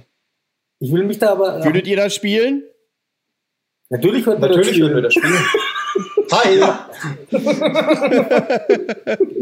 Nein, aber ich, ich denke, du weißt genau, was ich meine. Jetzt ist das Mikro runtergeflogen. Also, und übrigens meint der Christoph auch, glaube ich, mit Helene Fischer Metal nicht gut durchdachten Pop, Metal, Rock oder sowas. Das kann sehr, sehr gut funktionieren. Also dieser ganze, äh, dieser ganze Nuclear Blast Rooster, der, der zwei Platten rausbringt und danach an dir so vorbeizieht. Irgendwie alles, was, was halt so keine Persönlichkeit hat, sage ich jetzt mal. Ne? Naja, wo die Musik so steril ist. Schwierig. Ja, genau. ja wo, wo, wo, der, wo der Manager sagt, passt mal auf, äh, das nächste Album, das muss jetzt mal so und so äh, eingespielt werden. Die Songs müssen kürzer werden, die Aufmerksamkeitsspanne der Fans ist nicht mehr so doll. Das, das ist einfach. Ja, macht, macht mal irgendwas für Spotify. Genau, dass das einfach so künstlich entsteht alles und nicht aus. Aber, aber ich glaube, es ist noch viel schlimmer. Es, es ist gar nicht der Manager, der sagt. Ich glaube, das sind die Leute, die sagen, ey komm, wir müssen da mal wegen mehr Klicks kriegen. Und jetzt komm, jetzt machen wir es mal so, jetzt machen wir es mal so. Genau, die Hookline muss nach ja. zehn Sekunden kommen, sonst bleiben sie nicht beim Song halt oder sowas. Wie, wir haben ein langes Intro. Äh, oder so. Und dann sagt man, hey, das ist kein Intro, das ist der Song. also, Benzi Ultra werden verloren. Ja, genau. Also das sagt ja Ralf auch. Also äh, dass das ein großes Problem ist, wenn Leute sagen, hey, was spielst du da so langes Intro? Können wir das nicht irgendwie wegschneiden? Nee, das ist der Song. Das ist kein Intro. Ja. Also du verstehst meine Musik nicht. Und das ist halt das Problem einfach, dass man ja. äh, ja direkt äh, mit zehn Bierkanistern in der Höhe irgendwie durch den Raum springen können muss und äh, Hail and Kill schreien können muss. Halt. Geiler Song. Geiler Song. Ja, ich sag ja, so, so, so, so, so, ein, so ein Song von Ultra würde auch nicht beim Metal-Karaoke auf Wacken funktionieren. Ja, ja.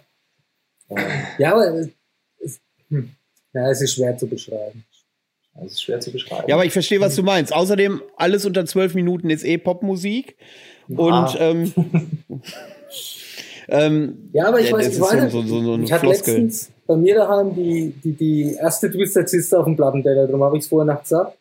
Und das ist, ist ja auch total eingängig, Strophe, Refrain etc.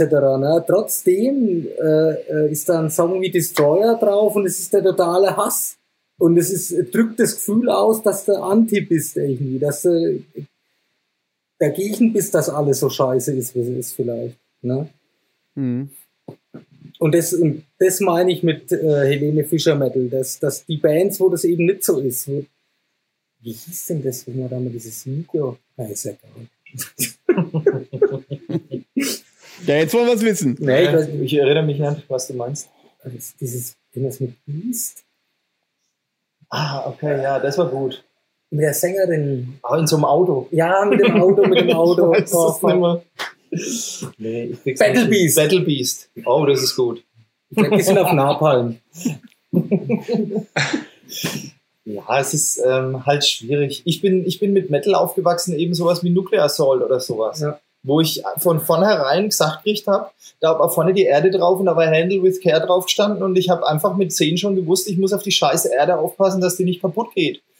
Äh, ich muss irgendwie, will da irgendwann noch leben. Äh, wo jetzt langsam Leute drauf kommen, oh, wir sollten den Verbrennungsmotor bis 2030 irgendwann mal abschaffen oder sowas. Ähm, und zu der Zeit war es halt äh, 1989 oder Ja. irgend sowas. Und die Leute haben es schon zehn Jahre vo- vorher gesungen. Und das waren die bösen Mettler, die irgendwelche Skelette oder was weiß ich was vorne auf ihren Covern drauf hatten, die aber eigentlich nur was Gutes damit erreichen konnten oder wenigstens Mittelfinger Ja. nach oben strecken wollten halt.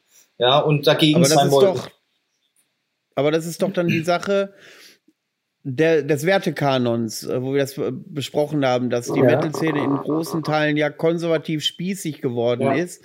Und äh, äh, dieses Thema ist ja nun äh, in, in, in der Mitte der Gesellschaft angekommen. Ähm, das wäre ja dann ein Thema, wenn man dann in Anführungszeichen rebellisch äh, wirken würde, wo man dann mit so einem äh, Hubraum V8 äh, äh, Muscle Car aus den 60ern, was 35 Liter Sprit ballert, damit zum Konzert fährt. Das wäre dann der Mittelfinger zu dem heutigen Mainstream. Das ist halt das Schlimme.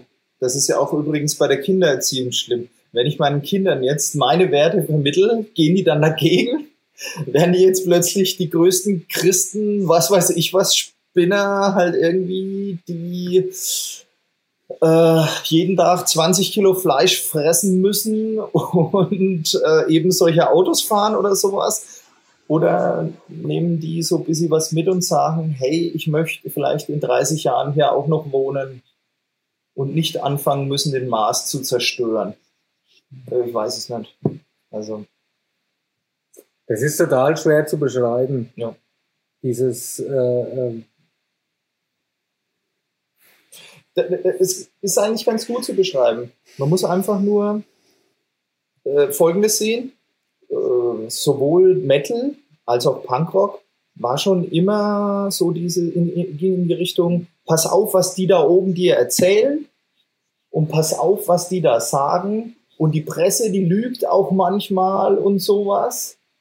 Und jetzt plötzlich sind die Leute, die ich absolut scheiße finde, die, die sagen, ey, die da oben sind voll scheiße und die Presse lügt und was weiß ich was. Und du denkst so, ja, das sage ich seit 30 oder fast 40 Jahren. Aber du sagst es aus dem falschen Grund, du Arsch.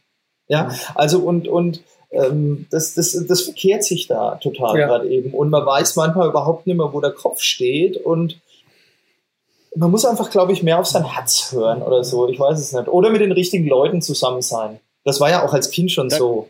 Du, du, musstest auf es richtigen da- Dorf aufgewachsen sein.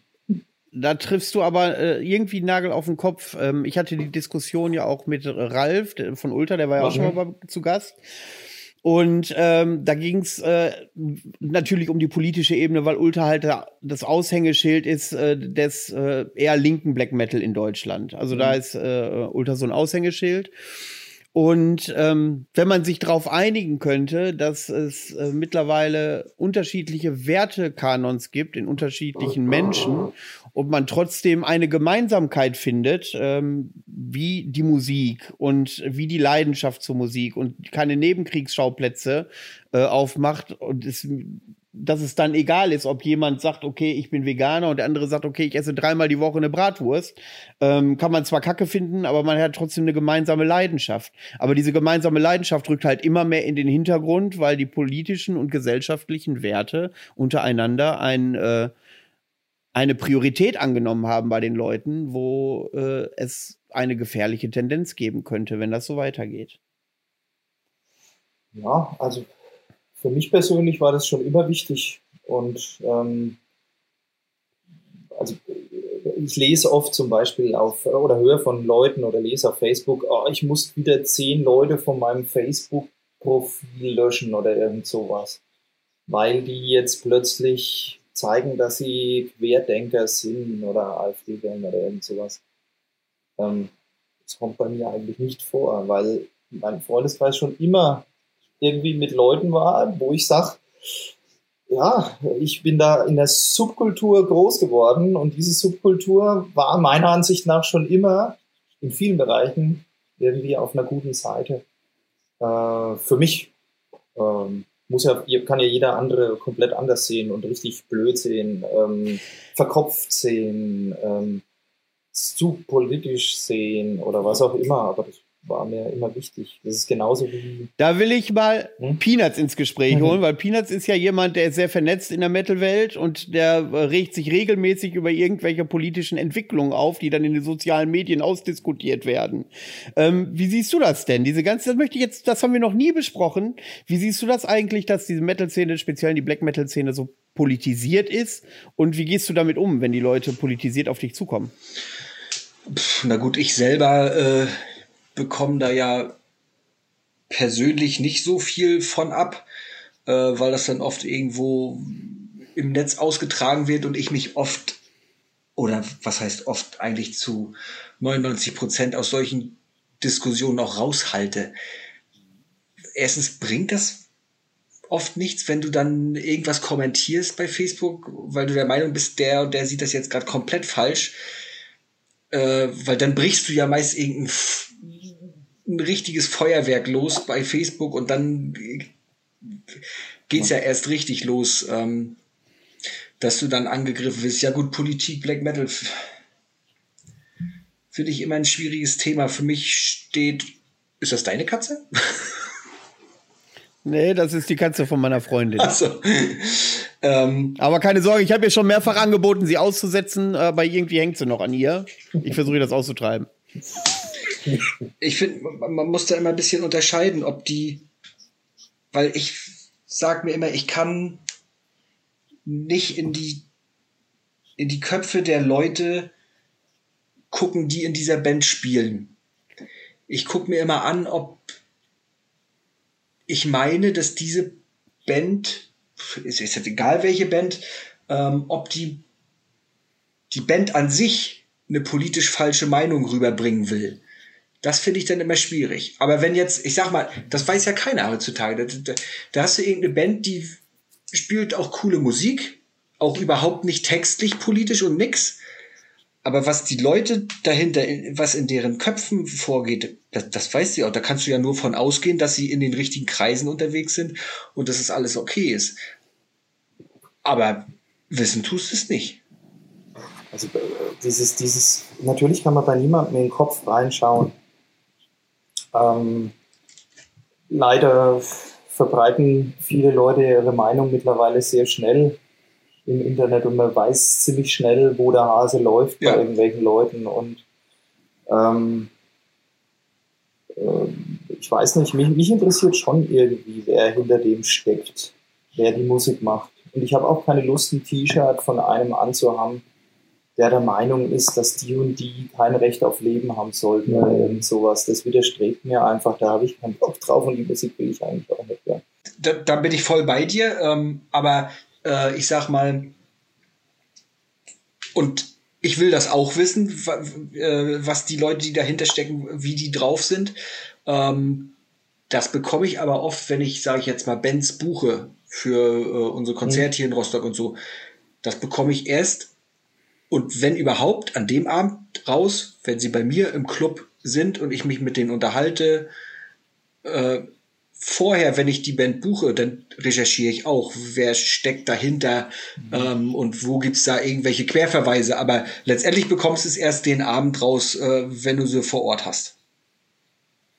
Also, sagen wir mal so, was diese politische Angelegenheit angeht, steckt einfach mittlerweile sehr viel Arbeit noch zusätzlich in dieser Bandwelt drin, wenn man sich wirklich darum kümmert. Ja. Wenn man wirklich, äh, wenn einen das juckt, was das für Leute sind und ob das menschenverachtende Arschlöcher sind oder ob das Leute sind, mit denen ich auch ein Bier trinken würde, dann ist es viel Arbeit. Und das ist bei uns auch schon vorgekommen, dass wir eine E-Mail bekommen haben von einem Freund aus einer anderen Band oder irgendwo sowas, der gemeint hat, wollt ihr wirklich mit denen spielen? Wollt ihr wirklich da spielen? Schaut euch das mal an, überlegt euch das mal. Eben auch, weil man ja nicht alles wissen kann. Und dann überlegt man sich für sich das individuell, kann ich das vertreten oder kann ich das nicht vertreten? Möchte ich mit denen spielen oder möchte ich nicht mit denen spielen?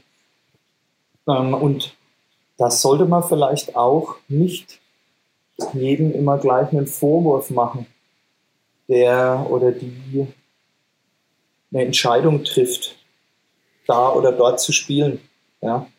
Das also, nimmt aber auch manchmal wirklich Paranoia-Züge an, wenn äh, Bands, die unpolitisch sind oder sogar links sind, Konsequenzen befürchten, weil sie auf einem Festival irgendwo im Ausland war, wo, wo die am Freitag gespielt und am Sonntag spielt irgendeine Band, wo irgendjemand vermutet, dass da der äh, äh Sänger, als er vor 30 Jahren angefangen hat mit der Musik, dass er da irgendwelche nationalistischen Texte gesungen hat. Äh, das sind ja mittlerweile gerade im Black Metal und wir sind da, wir erleben das ja ganz, ganz häufig an vorderster Front, dass da man hat den Eindruck, es gibt da wirklich Beauftragte, die wirklich versuchen, im Black Metal etwas zu finden, was man den Leuten anlassen kann. Ein berühmtes Beispiel hatten wir eben schon drüber gesprochen. Ulta, die auf einem Festival waren, da hat Inquisition gespielt und dann hat, hat äh, Ulta das Problem gehabt, dass die rechtsoffen wären. Ja. Und das ist ja an Lächerlichkeit kaum zu überbieten. Das ist ein schwieriges Thema. Eigentlich möchte ich darüber nicht reden. Der Ralf ist echt ein guter Freund von mir und ich habe an dem ja. Abend, wo sie mit Ultra gespielt haben, äh, mit, mit, mit äh, Inquisition gespielt haben, mit ihm getextet und so und äh, habe mit ihm das besprochen und das ist die Entscheidung von Ultra und das, das, das müssen die so entscheiden und die haben das so entschieden und sie haben es nach gutem Gewissen entschieden und es geht genauso bei Ultra wie bei uns darum, dass du dir selbst und bei mir zum Beispiel auch meinen Kindern in 20 Jahren ins Gesicht schauen kann und sagen kann, ich habe das alles so gemacht, wie ich es für richtig hielt und ich kann mir da nichts vorwerfen selbst. Wenn irgendwelche Leute sagen, ihr habt das und das gemacht und deshalb dürft ihr bei mir nicht spielen, dann ist das vollkommen okay, finde ich, weil das genauso deren Entscheidung ist. Jeder, der hier sagt, Band X tritt bei mir nicht mehr auf, weil sie mit Band Y auf der Bühne stand, wird es aus genau derselben guten Überlegung und reiflich überlegten Überlegung machen, wie derjenige, der gesagt hat, ich spiele mit dieser Band. Ja? Und ich glaube, da muss jeder einfach für sich schauen, dass er durch diesen Wust irgendwie durchkommt. Ja. Das fängt bei Labelsuche an, über äh, möchte ich bei diesem Musikmagazin mitmachen? Will ich ein Interview im Sonic Seducer geben oder Hast du eigentlich mal dieses, äh, diesen Podcast überprüft? Nee, die letzten wir müssen euch nochmal hier erleuchten. Scheiße, ich bin mal dabei. Zu spät. Zu spät. Jetzt dürft ihr nirgendwo mehr spielen. Ja, das, aber das ist, also bei mir zum Beispiel ist, ist, ist so eine Grenze, ähm, ich, ich, ich habe so ein, ein, zwei Pleasure-Sünden, äh, wo, wo, wo ich sage, ja, das kann ich guten Gewissens hören, weil ich es als Kind, Jugendlicher gern gehört habe, obwohl es politisch wahrscheinlich nicht hundertprozentig zusammenpasst mit dem, was ich denke, wo wir wieder bei Turbo Negative zum Beispiel wären. Ähm, wie der Stil war mit Sicherheit ein, ein schwieriger, verrückter Mensch. Ja, und ich weiß jetzt nicht, ob er mein bester Freund werden wird. Ja, aber dadurch, dass die mich mit 15, 16 komplett abgeholt haben, werde ich halt zwei, drei Alben von denen auch weiterhin hören und mich nicht schlecht fühlen dabei. Ob ich jetzt äh, auf dem Auto den Type on Negative Heckscheibenaufkleber haben werde, da würde ich mir wahrscheinlich zwei, dreimal überlegen, ob ich es mache halt. Ja, weil ich für die Band wahrscheinlich keine Werbung laufen wird. Also weiß ich oder fahren, ich weiß mhm. es nicht. Ja es ist, jeder, jeder muss ja da seine eigene, eigene Linie ziehen. Da gibt es genauso die anderen, die sagen, bist du blöd, über Tiger Negative müssen die doch überhaupt nicht reden, das ist eine saukoole Band und alles ist gut. Ähm, der war halt ein konservativ. Ja, und, und es ist, jeder muss da, glaube ich, seinen Weg suchen und es gibt für jeden eine Grenze, wo er oder sie sagt, da mache ich nicht mehr mit. Mit denen spiele ich nicht, auf das Dann, Label gehe ich nicht. Damit wir gleich dazu kommen, diesen schwierigen Pfad zu verlassen, ja. äh, weil das könnte ja. sonst noch stundenlang so weitergehen. Ja. Ich glaube, das äh, Minenfeld kann man nicht oft genug betreten. Habe ich noch eine Frage. Mhm. Was ist mit Leuten, die in der Musik unterwegs sind, im Speziellen gerade weil es auch Black Metal betrifft, unterwegs sind, die wirklich Musikleidenschaft in sich haben, aber in sich selbst völlig unpolitisch, wahrscheinlich keine Ahnung, kein Interesse, kann gar nichts haben und dann sagen, ich finde Band XY super ohne dass er vielleicht weiß, äh, dass es da äh, Geschichten drumherum gibt, äh, kann man diesen Leuten oder soll man diesen Leuten Vorwurf machen? Ich meine, selbst wenn man denen sagt, pass auf, die machen, die blödes Beispiel aus der Ukraine, ist ja theoretisch alles unter Verdacht. Und äh, die äh, spielen oder die haben mal NS Black Metal gespielt oder einer war mal, der hat NS Black Metal gespielt.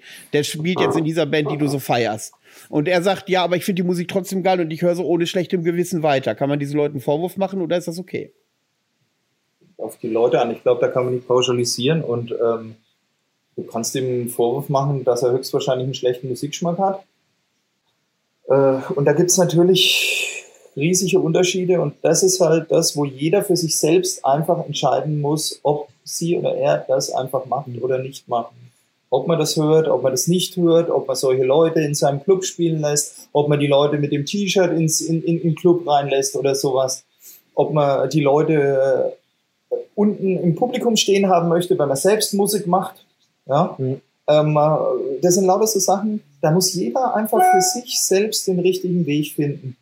Und wenn er oder sie abends in den Spiegel schauen kann und sagen kann, ich kann mir nichts vorwerfen, dann hat mal alles richtig gemacht, glaube ich. Ja, und, und ich denke, schwarze Listen führen ist schwierig. Aber manchmal hilft man einfach auch, wenn man sagt, hey, guck dir das mal an, das ist nicht ganz so koscher.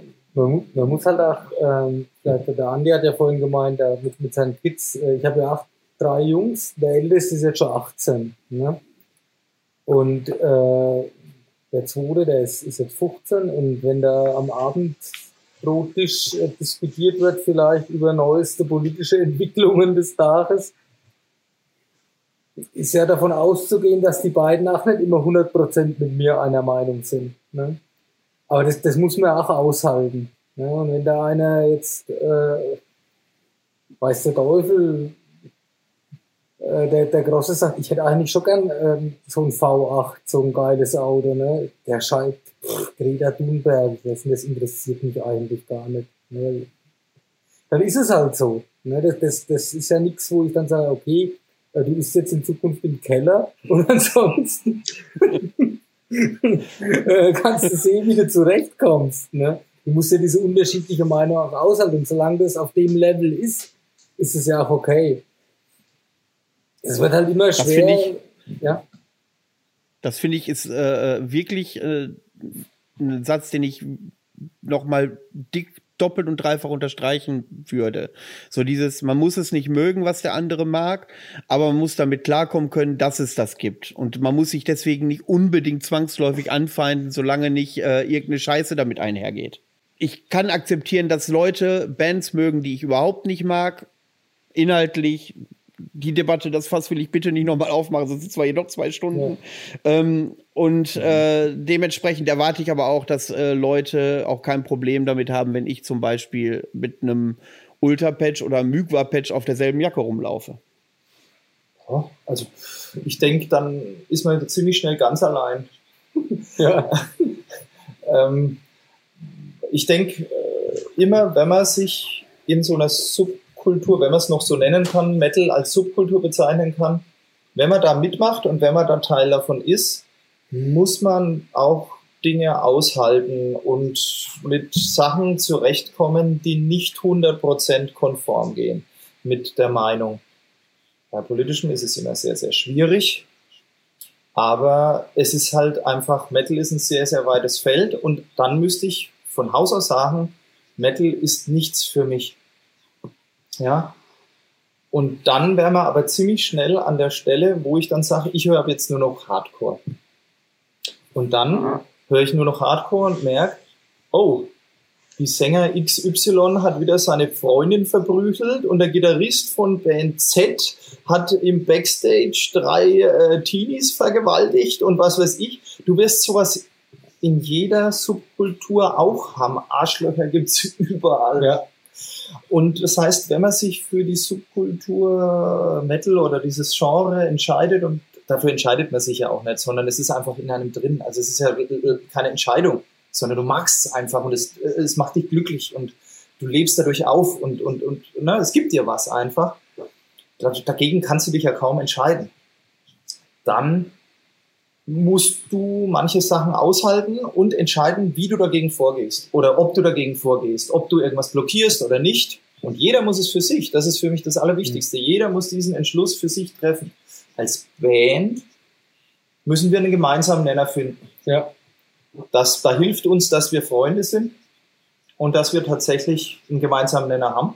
Wir ja. diskutieren aber auch jeden so einen Fall kurz durch und sagen, machen wir das oder machen wir das nicht. Spricht was dafür, spricht was dagegen. Wir sind uns eigentlich immer ziemlich schnell einig, dass wir das machen oder nicht machen. Für so einen Abschluss für so ein schwieriges Thema kenne ich einen ganz weisen Mann, der immer die passenden Worte findet. Peanuts, dein Job schließt das Thema mal ganz besänftigend ab, dass wir dann gleich wieder übergehen können. Ja, warte, ich google kurz mal, ob der letzte Kranich vom Angelburger Moor wirklich von Juliane Werding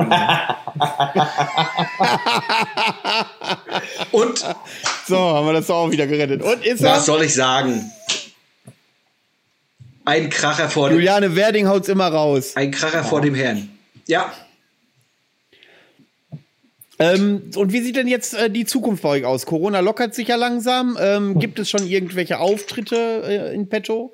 Jetzt, wir wissen ja, dass ihr am neuen Album arbeitet, aber wie sieht das so? Wo kann man euch live erleben? Kann man euch live erleben? Was ist schon spruchreif, außer das Ding in Leipzig? Das, genau, äh, das 11.9. Felsenkeller Leipzig mit Hexer und Aha.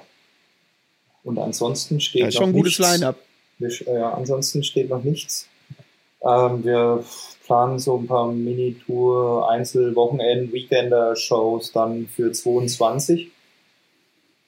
Ähm, aber wir müssen uns einfach gerade eben auch auf die Platte konzentrieren. Ja, dadurch, dass wir ja alle arbeiten, wird es dann wieder gegen all unsere Pläne so eine zweigeteilte Geschichte heißt Augustaufnahme, Schlagzeug und ich sag mal die meisten Gitarren dann äh, im November Bass und die Gesänge. Und das, das frisst auch unheimlich viel Zeit. Ne? Alle arbeiten, Kinder, alles andere. Ne? Man muss sich das so vorstellen, dass es für uns wirklich auch schon schwierig ist, uns auf die nächste Show vorzubereiten und gleichzeitig, gleichzeitig ja. auf, die, auf die Aufnahmen. Weil wir ja was anderes proben müssen und einproben müssen und uns auf was anderes konzentrieren müssen. Ähm, und dementsprechend ist es bei uns wirklich immer Stück für Stück. Also unser Booker, der Joe, der bucht jetzt schon für 2022. Es gibt auch was im Januar, das ist aber noch. Genau, ja. also äh, es wird immer wieder vereinzelt was kommen, aber das ist wie bei Omega Massive. Wir hatten einmal eine neun Tagestour, wie eine zehn Tagestour sein sollte, glaube ich. Ja einmal und sonst haben wir immer nur Wochenenden gespielt, weil wir schon ziemlich früh auch dann mit den Kindern, der Herr Christoph, ja, Leo ist 18, also von daher, ja. ähm, wir waren immer an die Familie sehr stark gebunden.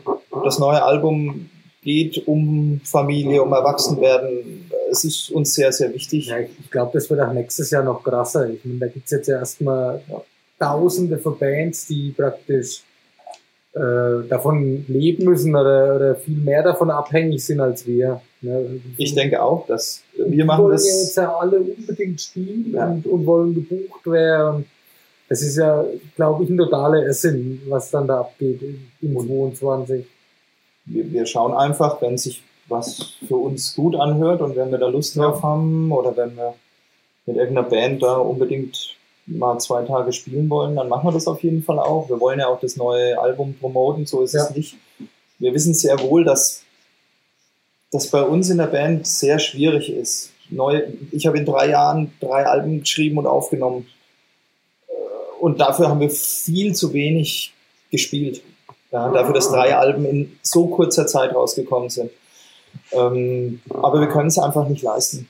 Ja, wir, wir kriegen das nicht hin und wir wollen auch nicht irgendwann ausbrennen, keine Lust mehr haben, dass sich irgendwelche Partner von uns ja. trennen, weil die sagen, ihr seid ja nur noch weg, sondern das muss in Harmonie stattfinden und alle müssen glücklich sein.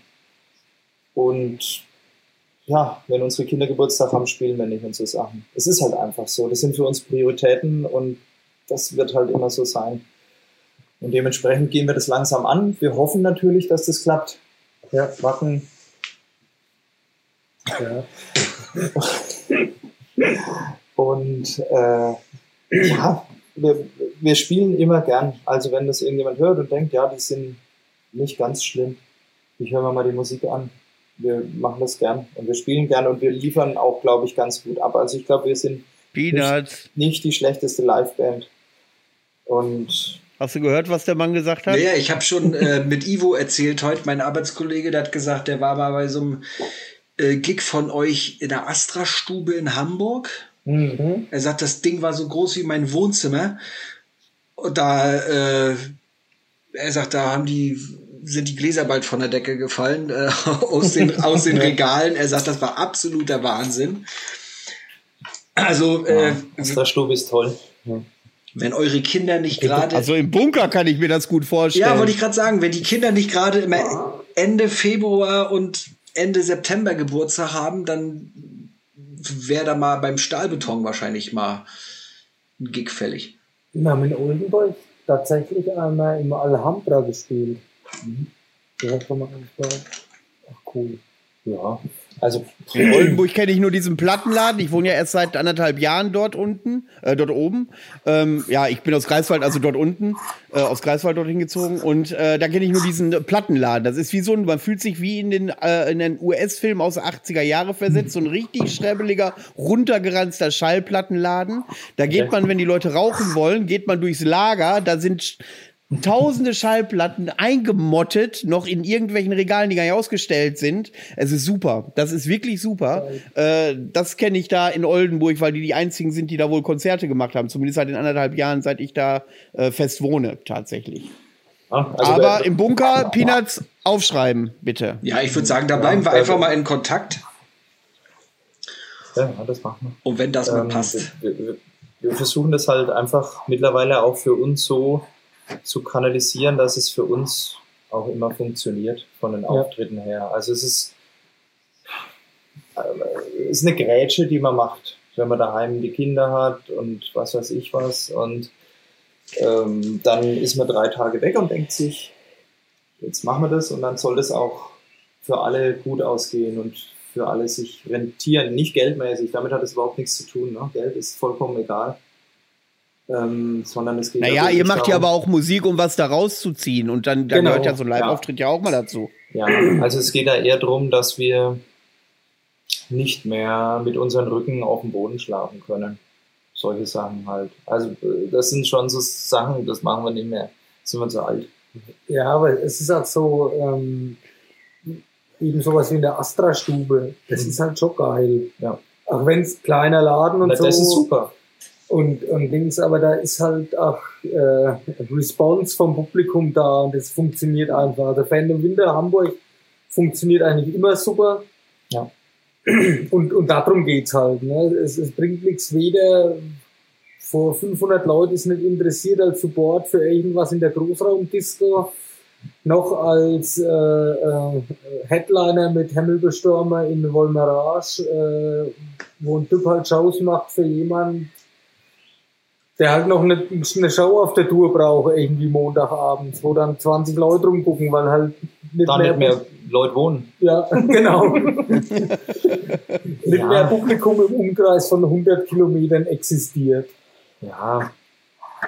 Ähm, und dann bist du natürlich dankbar, wenn du jemanden hast wie, wie den Christian Smuckerl in Hamburg von der Rückkopplung, äh, macht ja. da seinen sein, äh, Bandgear-Verleih und verkauft Secondhand Bässe und, und Gitarren und, und Amps und Oldschool-Sachen und so. Und der, der folgt uns und wir folgen ihm seit, seit 15 Jahren auf unserem Lebensweg. Und das ist ein super Kerl und wir wissen genau, wenn wir mit dem Christian eine Show machen, dann hat jeder da seinen Spaß. Es wird eine großartige Sache. Der bewirbt das Ding, der liebt, was wir machen wir ziehen alle was draus und wir werden ja. abends mit dem noch eine Pizza essen gehen und ein Bier trinken und wir werden uns alle gut dabei fühlen. Und das ist es, was uns halt wichtig ist, ja. dass wir da uns so ein bisschen in ein sicheres Bett reinlegen, wo wir wissen, wir fahren dahin und es wird schön. Ja. ja. Genau. Das können wir garantieren. ja, das spürt man auch. Also ich meine, das spürt man auch, wenn man mit den Leuten irgendwie so Kontakt ja. hat. Man merkt ziemlich schnell, ob dann, äh, ob man da äh, bonden kann oder eben nicht. Also, ja. Ich mache dann auch Lapskaus wie der Manuel. Oh, das ist gut, aber bitte ohne Fisch. ja. ja. Fisch wird bei uns auch schwierig. Ja, also was das Catering angeht, was das Catering angeht, äh, da ist äh, Peanuts immer relativ kreativ und neulich hat er mal, weil ich mal irgendwie beiläufig erwähnt hat, Mensch, Lapskaus hört sich eklig an, habe ich nie gegessen, würde ich gerne mal probieren. Hat er Lapskaus gemacht. Jetzt kriegst du aber bestimmt okay. wieder Schelte bei YouTube, dass wieder das Catering angepriesen wird. Das Ach ja, ich kriege da einen Mecker, wenn ich dauernd von dem Catering schwärme. Mensch, Catering ist doch nicht alles, ne, das Bier muss auch stimmen. Und äh, Bands, äh, die äh, da bei uns spielen, die sagen, Mensch, bei euch müssen wir spielen, da muss man Kümmel trinken, haben wir gehört. Also so, so, so, Kümmel. Ähm, Kümmel. Ja, war, war ich auch nie ein Fan von. Ich trinke dann immer so viel, dass ich nicht mehr weiß, wie es schmeckt. ich habe auch noch eine Flasche im Kühlschrank vom Flo letztes Jahr zum Geburtstag, glaube ich. Die ist gut durchgekühlt. Ja, die ist kalt. Das stimmt. Astra-Stube, Helbing heißt das Zeug, glaube ich. Ja, das äh, Hamburger Kümmel. Ja, genau. genau. Den gibt es bei uns dann auch. Ja. Perfekt. Zu Ehren. Also, das ist ein bisschen Astra-Stube. Dann könnt ihr auch euren Kollegen aus Hamburg auch mal mitbringen. Der steht dann auch bei uns auf der Gästeliste. Das ist nett. ja. So, aber noch ist ja nichts gegessen. Ich gucke auf die Uhr, ein Dreiviertelstunde. Mensch, die Zeit verfliegt ja, wenn man so intensiv im Gespräch ist. Ähm, wollen wir langsam dazu übergehen, ähm, zu besprechen, welche Alben ihr mitgebracht habt? Wie du das möchtest. Äh, kommt darauf an, was für einen Umfang du dir da vorstellst, aber frag doch mal, ja. ja, du, nach hinten ist alles offen, aber ich würde sagen, ähm, äh, äh, äh, lieber Andreas, fang du doch mal an. Ich habe ja euch gebeten, ein Album, wir sind ja vier Leute. Und äh, ich habe heute gemerkt, dass ich mich selbst damit in den Nesseln gesetzt habe, dass ich gesagt habe, jeder nur ein Album. Ähm, und äh, ja, es geht immer darum, dass wir am Ende der Sendung äh, unsere Gäste fragen, welches Album rotiert aktuell bei dir oder welches Album ist dir wichtig, warum, dass du ein bisschen erzählst dazu, was das für Gefühle bei dir auslöst, warum du das gerade hörst. Andreas, welches hast du denn da mitgebracht? Ja, ähm, Anagnorisis heißt die Band. Hm, die Scheibe ist 2016 auf Vendetta, Berliner Label, erschienen. Ähm, die Platte heißt Peripetea. Und äh, es ist eine Band aus Kentucky, glaube ich, ja. Und ähm, die wurde irgendwann gegründet von dem Typen, der jetzt Panopticon macht. Und so. der ist dann irgendwann der ist dann irgendwann da ausgestiegen und die machen seit geraumer Zeit das ohne ihn und er hat dann Panopticon gemacht danach. Genau. Guck an. Und äh, ich finde die aber noch wesentlich besser. Ich mag auch Panopticon sehr gern, wobei man dazu sagen muss, dass ich kein großer, riesengroßer Black Metal Fan bin. Es gibt wirklich wenige Black Metal Sachen, die ich richtig gut finde. Äh, Celtic Frost immer, aber wie man das jetzt Black Metal nennen kann oder nicht, ist eh immer so eine Sache. Ähm, ja, nimm mal so drei Bands. Wenn du dir drei aussuchen dürftest, Black Metal Bands, ähm, welche würdest du denn da nennen? Naja, wenn man jetzt Anagnorisis Black Metal nennt, wobei ich eher Death-lastiger finde oder sehr modern auf jeden Fall, weiß ich nicht, würde ich die nennen. Dann würde ich wahrscheinlich tatsächlich Panopticon nennen. Und dann wird es bei mir fast schon schwierig halt, was Black Metal. Also ich, ich bin kein großer Black Metal Fan. Ich weiß, der Christoph steht total auf Sun Worship das kann ich mir auch gut anhören. Vor allem mag ich die Leute halt total mega gern, aber Black Metal ist einfach nicht so mein Oberlieblingsgenre. Ich weiß, Wolves, Moment. Ich, ich kann Wolves in the Throne Room ganz gut hören, so, weil es sehr viel ambient lastig ist. Ähm, ja. Ich meine, aber gut, ich habe es ja mit Schubladen, aber ich habe mir ja gestern noch mal ganz bewusst und intensiv euer 2018er Album Into Dark Science äh, angehört und mhm. ich weiß nicht, in welchem Lied das kam, aber da gab es so zwei, drei Elemente, die hätten auch auf einem Black Metal Album gepasst. Ähm, habe ich ja.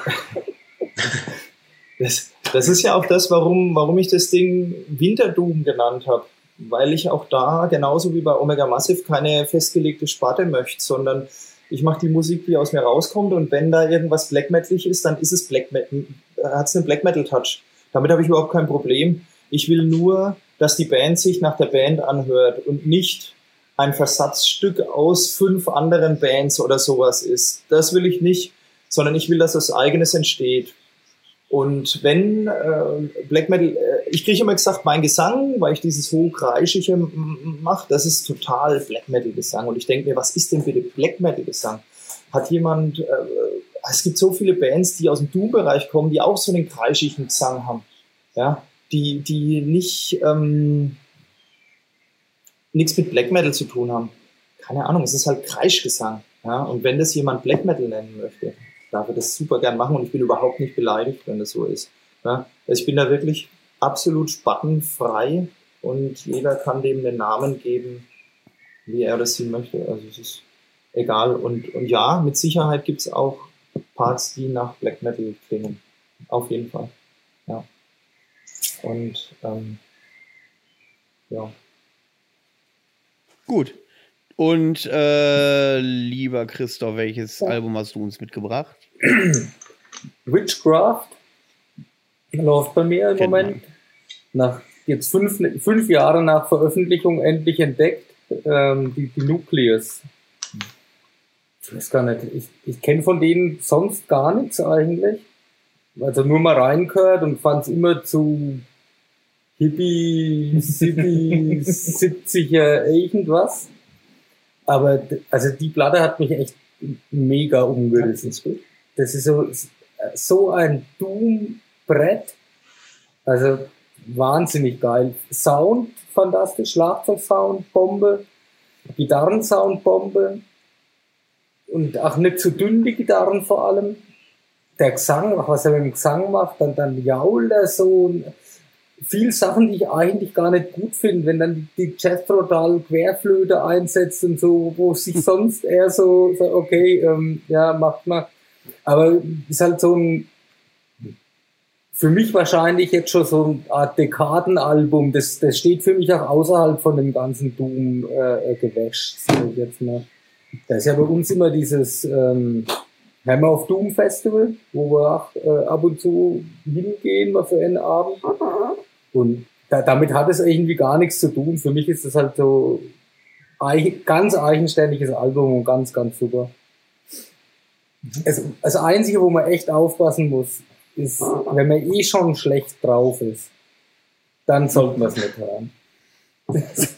Okay. Ist, ist, ich habe da ähm. früher immer drüber gelacht, aber ich merke wirklich, wenn ich das drei, vier Mal am Stück höre, dass ich echt scheiße drauf bin danach.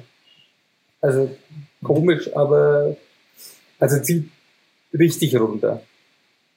Ja. Jetzt also total empfehlenswert. Genau das, was ich gerne höre. ja.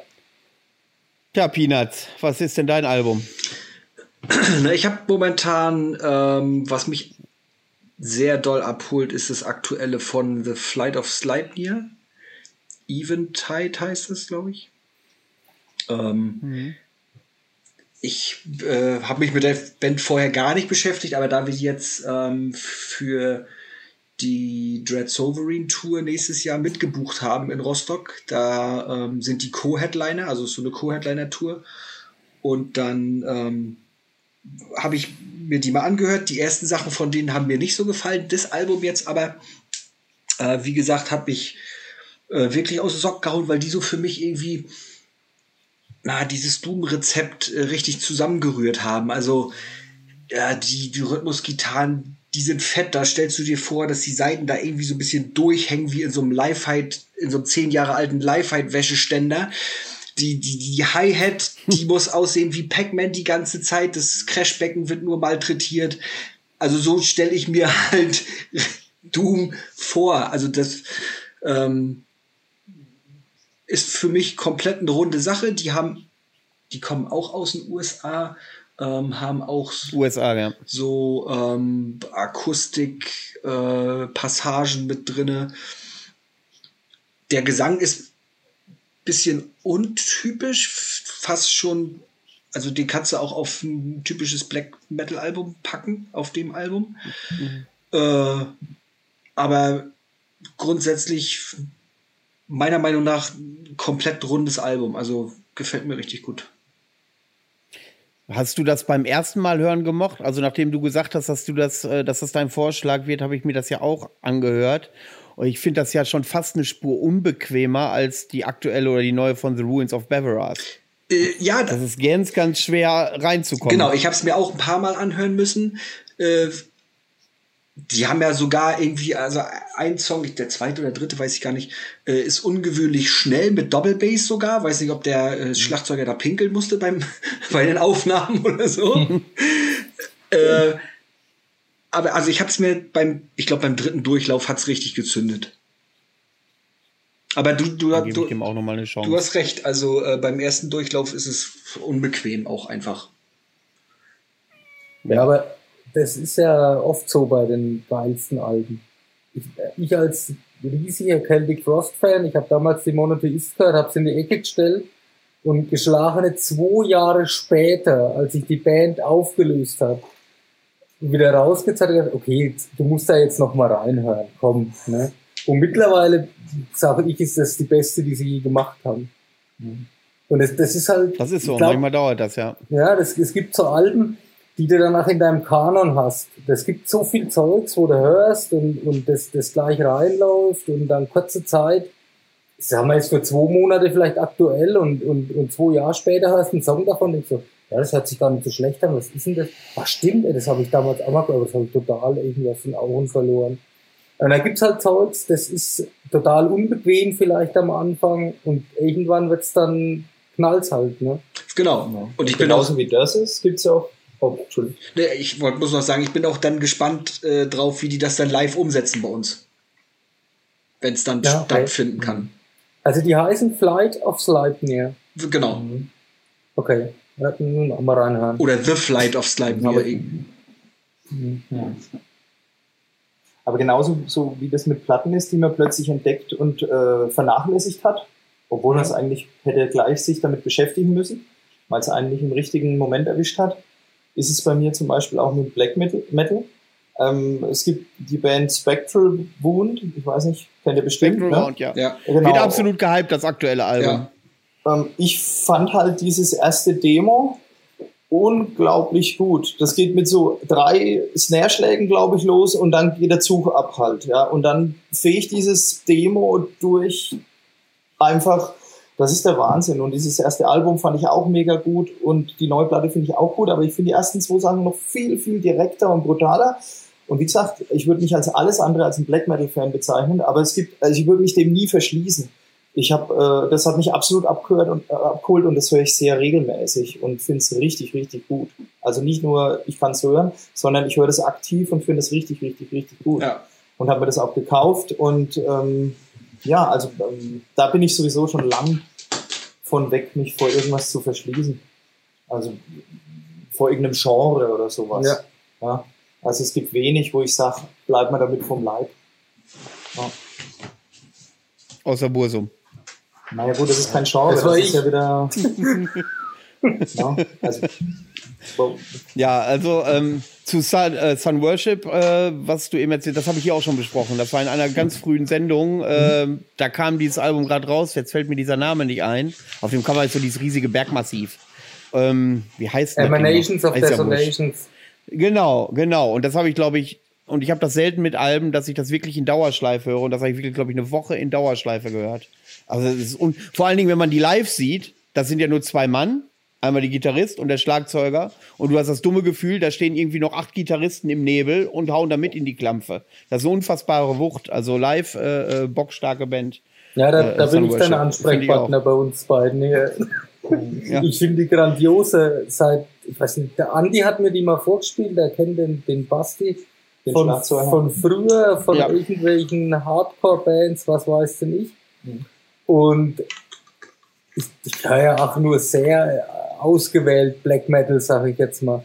Und die haben mich einfach komplett umgehauen. Kennst du die Elder Mega Giants? Gut, ja. die, die, das erste Album von denen, die Elder Giants? Also ich weiß, ich weiß, dass ich die Diskografie komplett durchgehört habe. Das mache ich, wenn mich eine Band völlig umhaut, höre ich wirklich komplett die Diskografie durch. Ähm, ich höre, ich habe das schon in einer vorigen Folge erzählt, alleine aus Podcastgründen bestimmt drei, vier neue Alben pro Tag. Manchmal ist mein Kopf zu, dann kann ich nichts mehr aufsaugen. Ja, im Büro kann ich es machen. Ja. Weil wenn ich eine Meinung äußere, habe ich immer das Gefühl, wenn ich nicht alles kenne, ist meine Meinung nicht qualifiziert genug. Mhm. So ungefähr äh, läuft das. Und äh, ja, deswegen kenne ich auch Vendetta Records, weil ich aus Prinzip alles von Vendetta höre, weil ich das meiste, was äh, Vendetta raushaut, total liebe. Deswegen wäre ja auch eigentlich mein Albumtipp von Fries gewesen, was gerade rausgekommen ist. Ja, ja ist ähm, auch bei denen, ja. Also beim Close, ja. Ja, ist auch, genau, mhm. genau. Und ähm, dann habe ich gedacht, ja, das Amenra-Album, aber das wäre zu durchsichtig bei euch in der Sendung. Äh, deswegen äh, habe ich mich dann für klassischen finnischen Black Metal entschieden. Und zwar heißt die Band Maras, die habe ich die Tage erst kennengelernt. Das Album ist auch relativ frisch rausgekommen. Und ähm, das Album heißt End Time Sermon. Ähm, das ist jedes zweite Lied ist klassischer finnischer Black Metal mit dieser Rock'n'Roll-Attitüde, mit diesem Rhythmus, mit diesem Gestampfe und diese anderen zwei, äh, die, also diese Lieder, die dann überbleiben, die sind eher so klassisch norwegisch äh, angehaucht. Sehr viel melodische Parts, sehr viel klirrende Keyboards, hätte ich fast gesagt. Ähm, ist ein wirklich unfassbar atmosphärisches Album. Es muss sich aufbauen. Ich brauchte bis Lied 4, bis es mich wirklich abgeholt hat. Aber das Album ist wieder ein tatsächliches Gesamtkonzept. Das kann man, da kann man nicht vereinzelte Lieder hören. Das muss man tatsächlich am Stück hören, was ja beim Black Metal und auch beim Doom ganz häufig Usus ist, dass es ein Konzept ist, was man von Anfang bis äh, Ende hören muss. Und das ist da genauso. Ähm, sehr Rock'n'Roll-lastig, wenn man nicht viel mit äh, Black Metal zu tun hat kann ich mir vorstellen, dass das äh, sich anhört wie ein bisschen Einheitsbrei. Aber wer Black Metal und gerade finnischen Black Metal mag, und da schaue ich auch Peanuts an, der steht auch auf finnischen Black Metal, ähm, für den ist das definitiv mal ein Ohr wert. Ich sag nur Autor.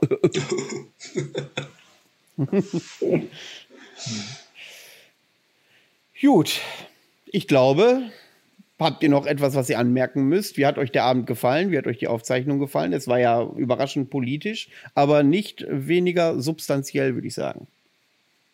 Ja, also mir hat es gut gefallen. Das einzige Problem, dass ich uns immer doppelt höre. Ja. das ist sehr anstrengend. Aber äh, man muss sich sehr konzentrieren beim Sprechen.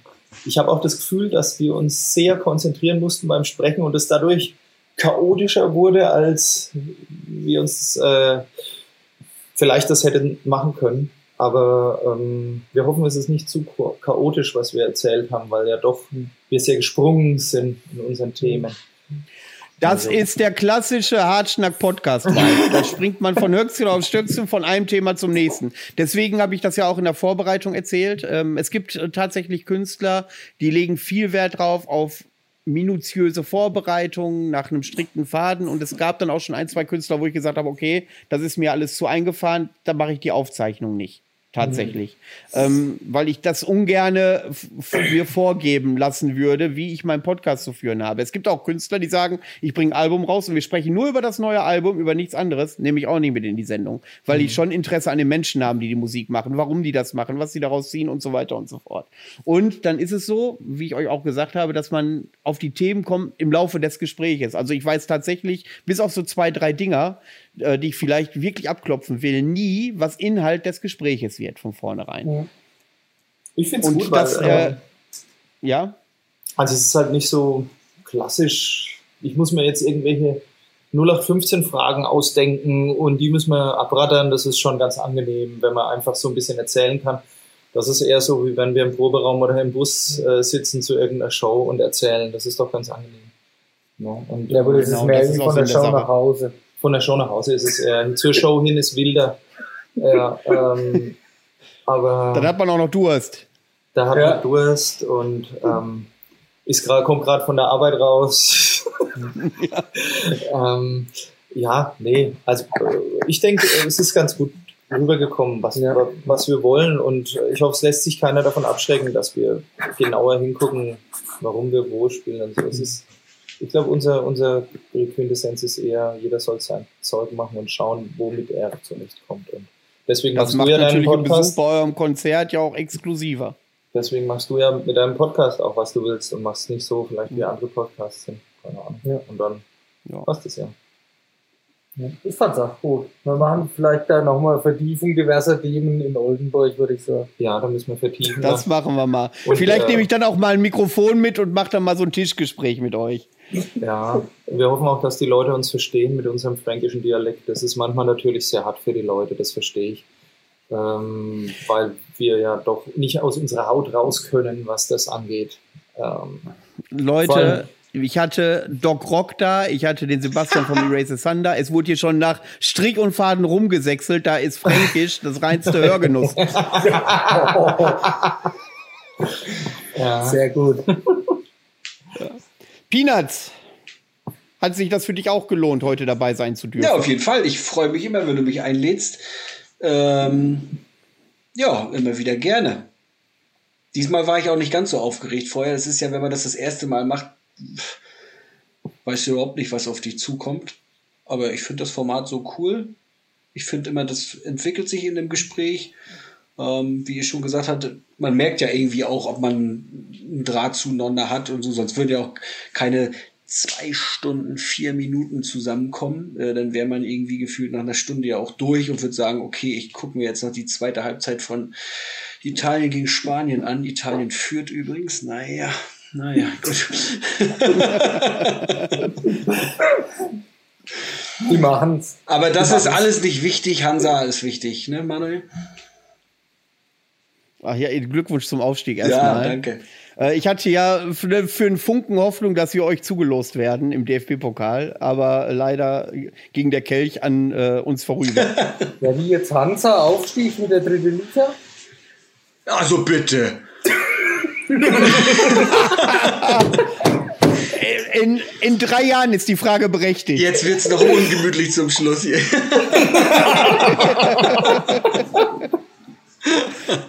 gut. Sehr gut. Dann bedanke ich mich, dass ihr euch äh, bereit erklärt habt, am Podcast teilzunehmen. Und ja. äh, an alle Hörer da draußen, ich wünsche euch einen schönen Restsonntag oder einen Restabend oder wann immer ihr das Ding auch hört.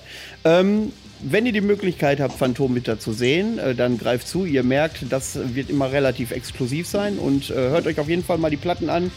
Selbst für den geneigten Black Metal-Hörer ist da tatsächlich einiges dabei. Und damit lehne ich mich nicht aus dem Fenster. Vielen Dank. Dann wünsche ich euch noch einen schönen Abend, macht's gut und äh, wir sehen uns dann spätestens in Oldenburg. Ja, bis Oldenburg. Go for it. Tschüss. Tschüss. Ciao.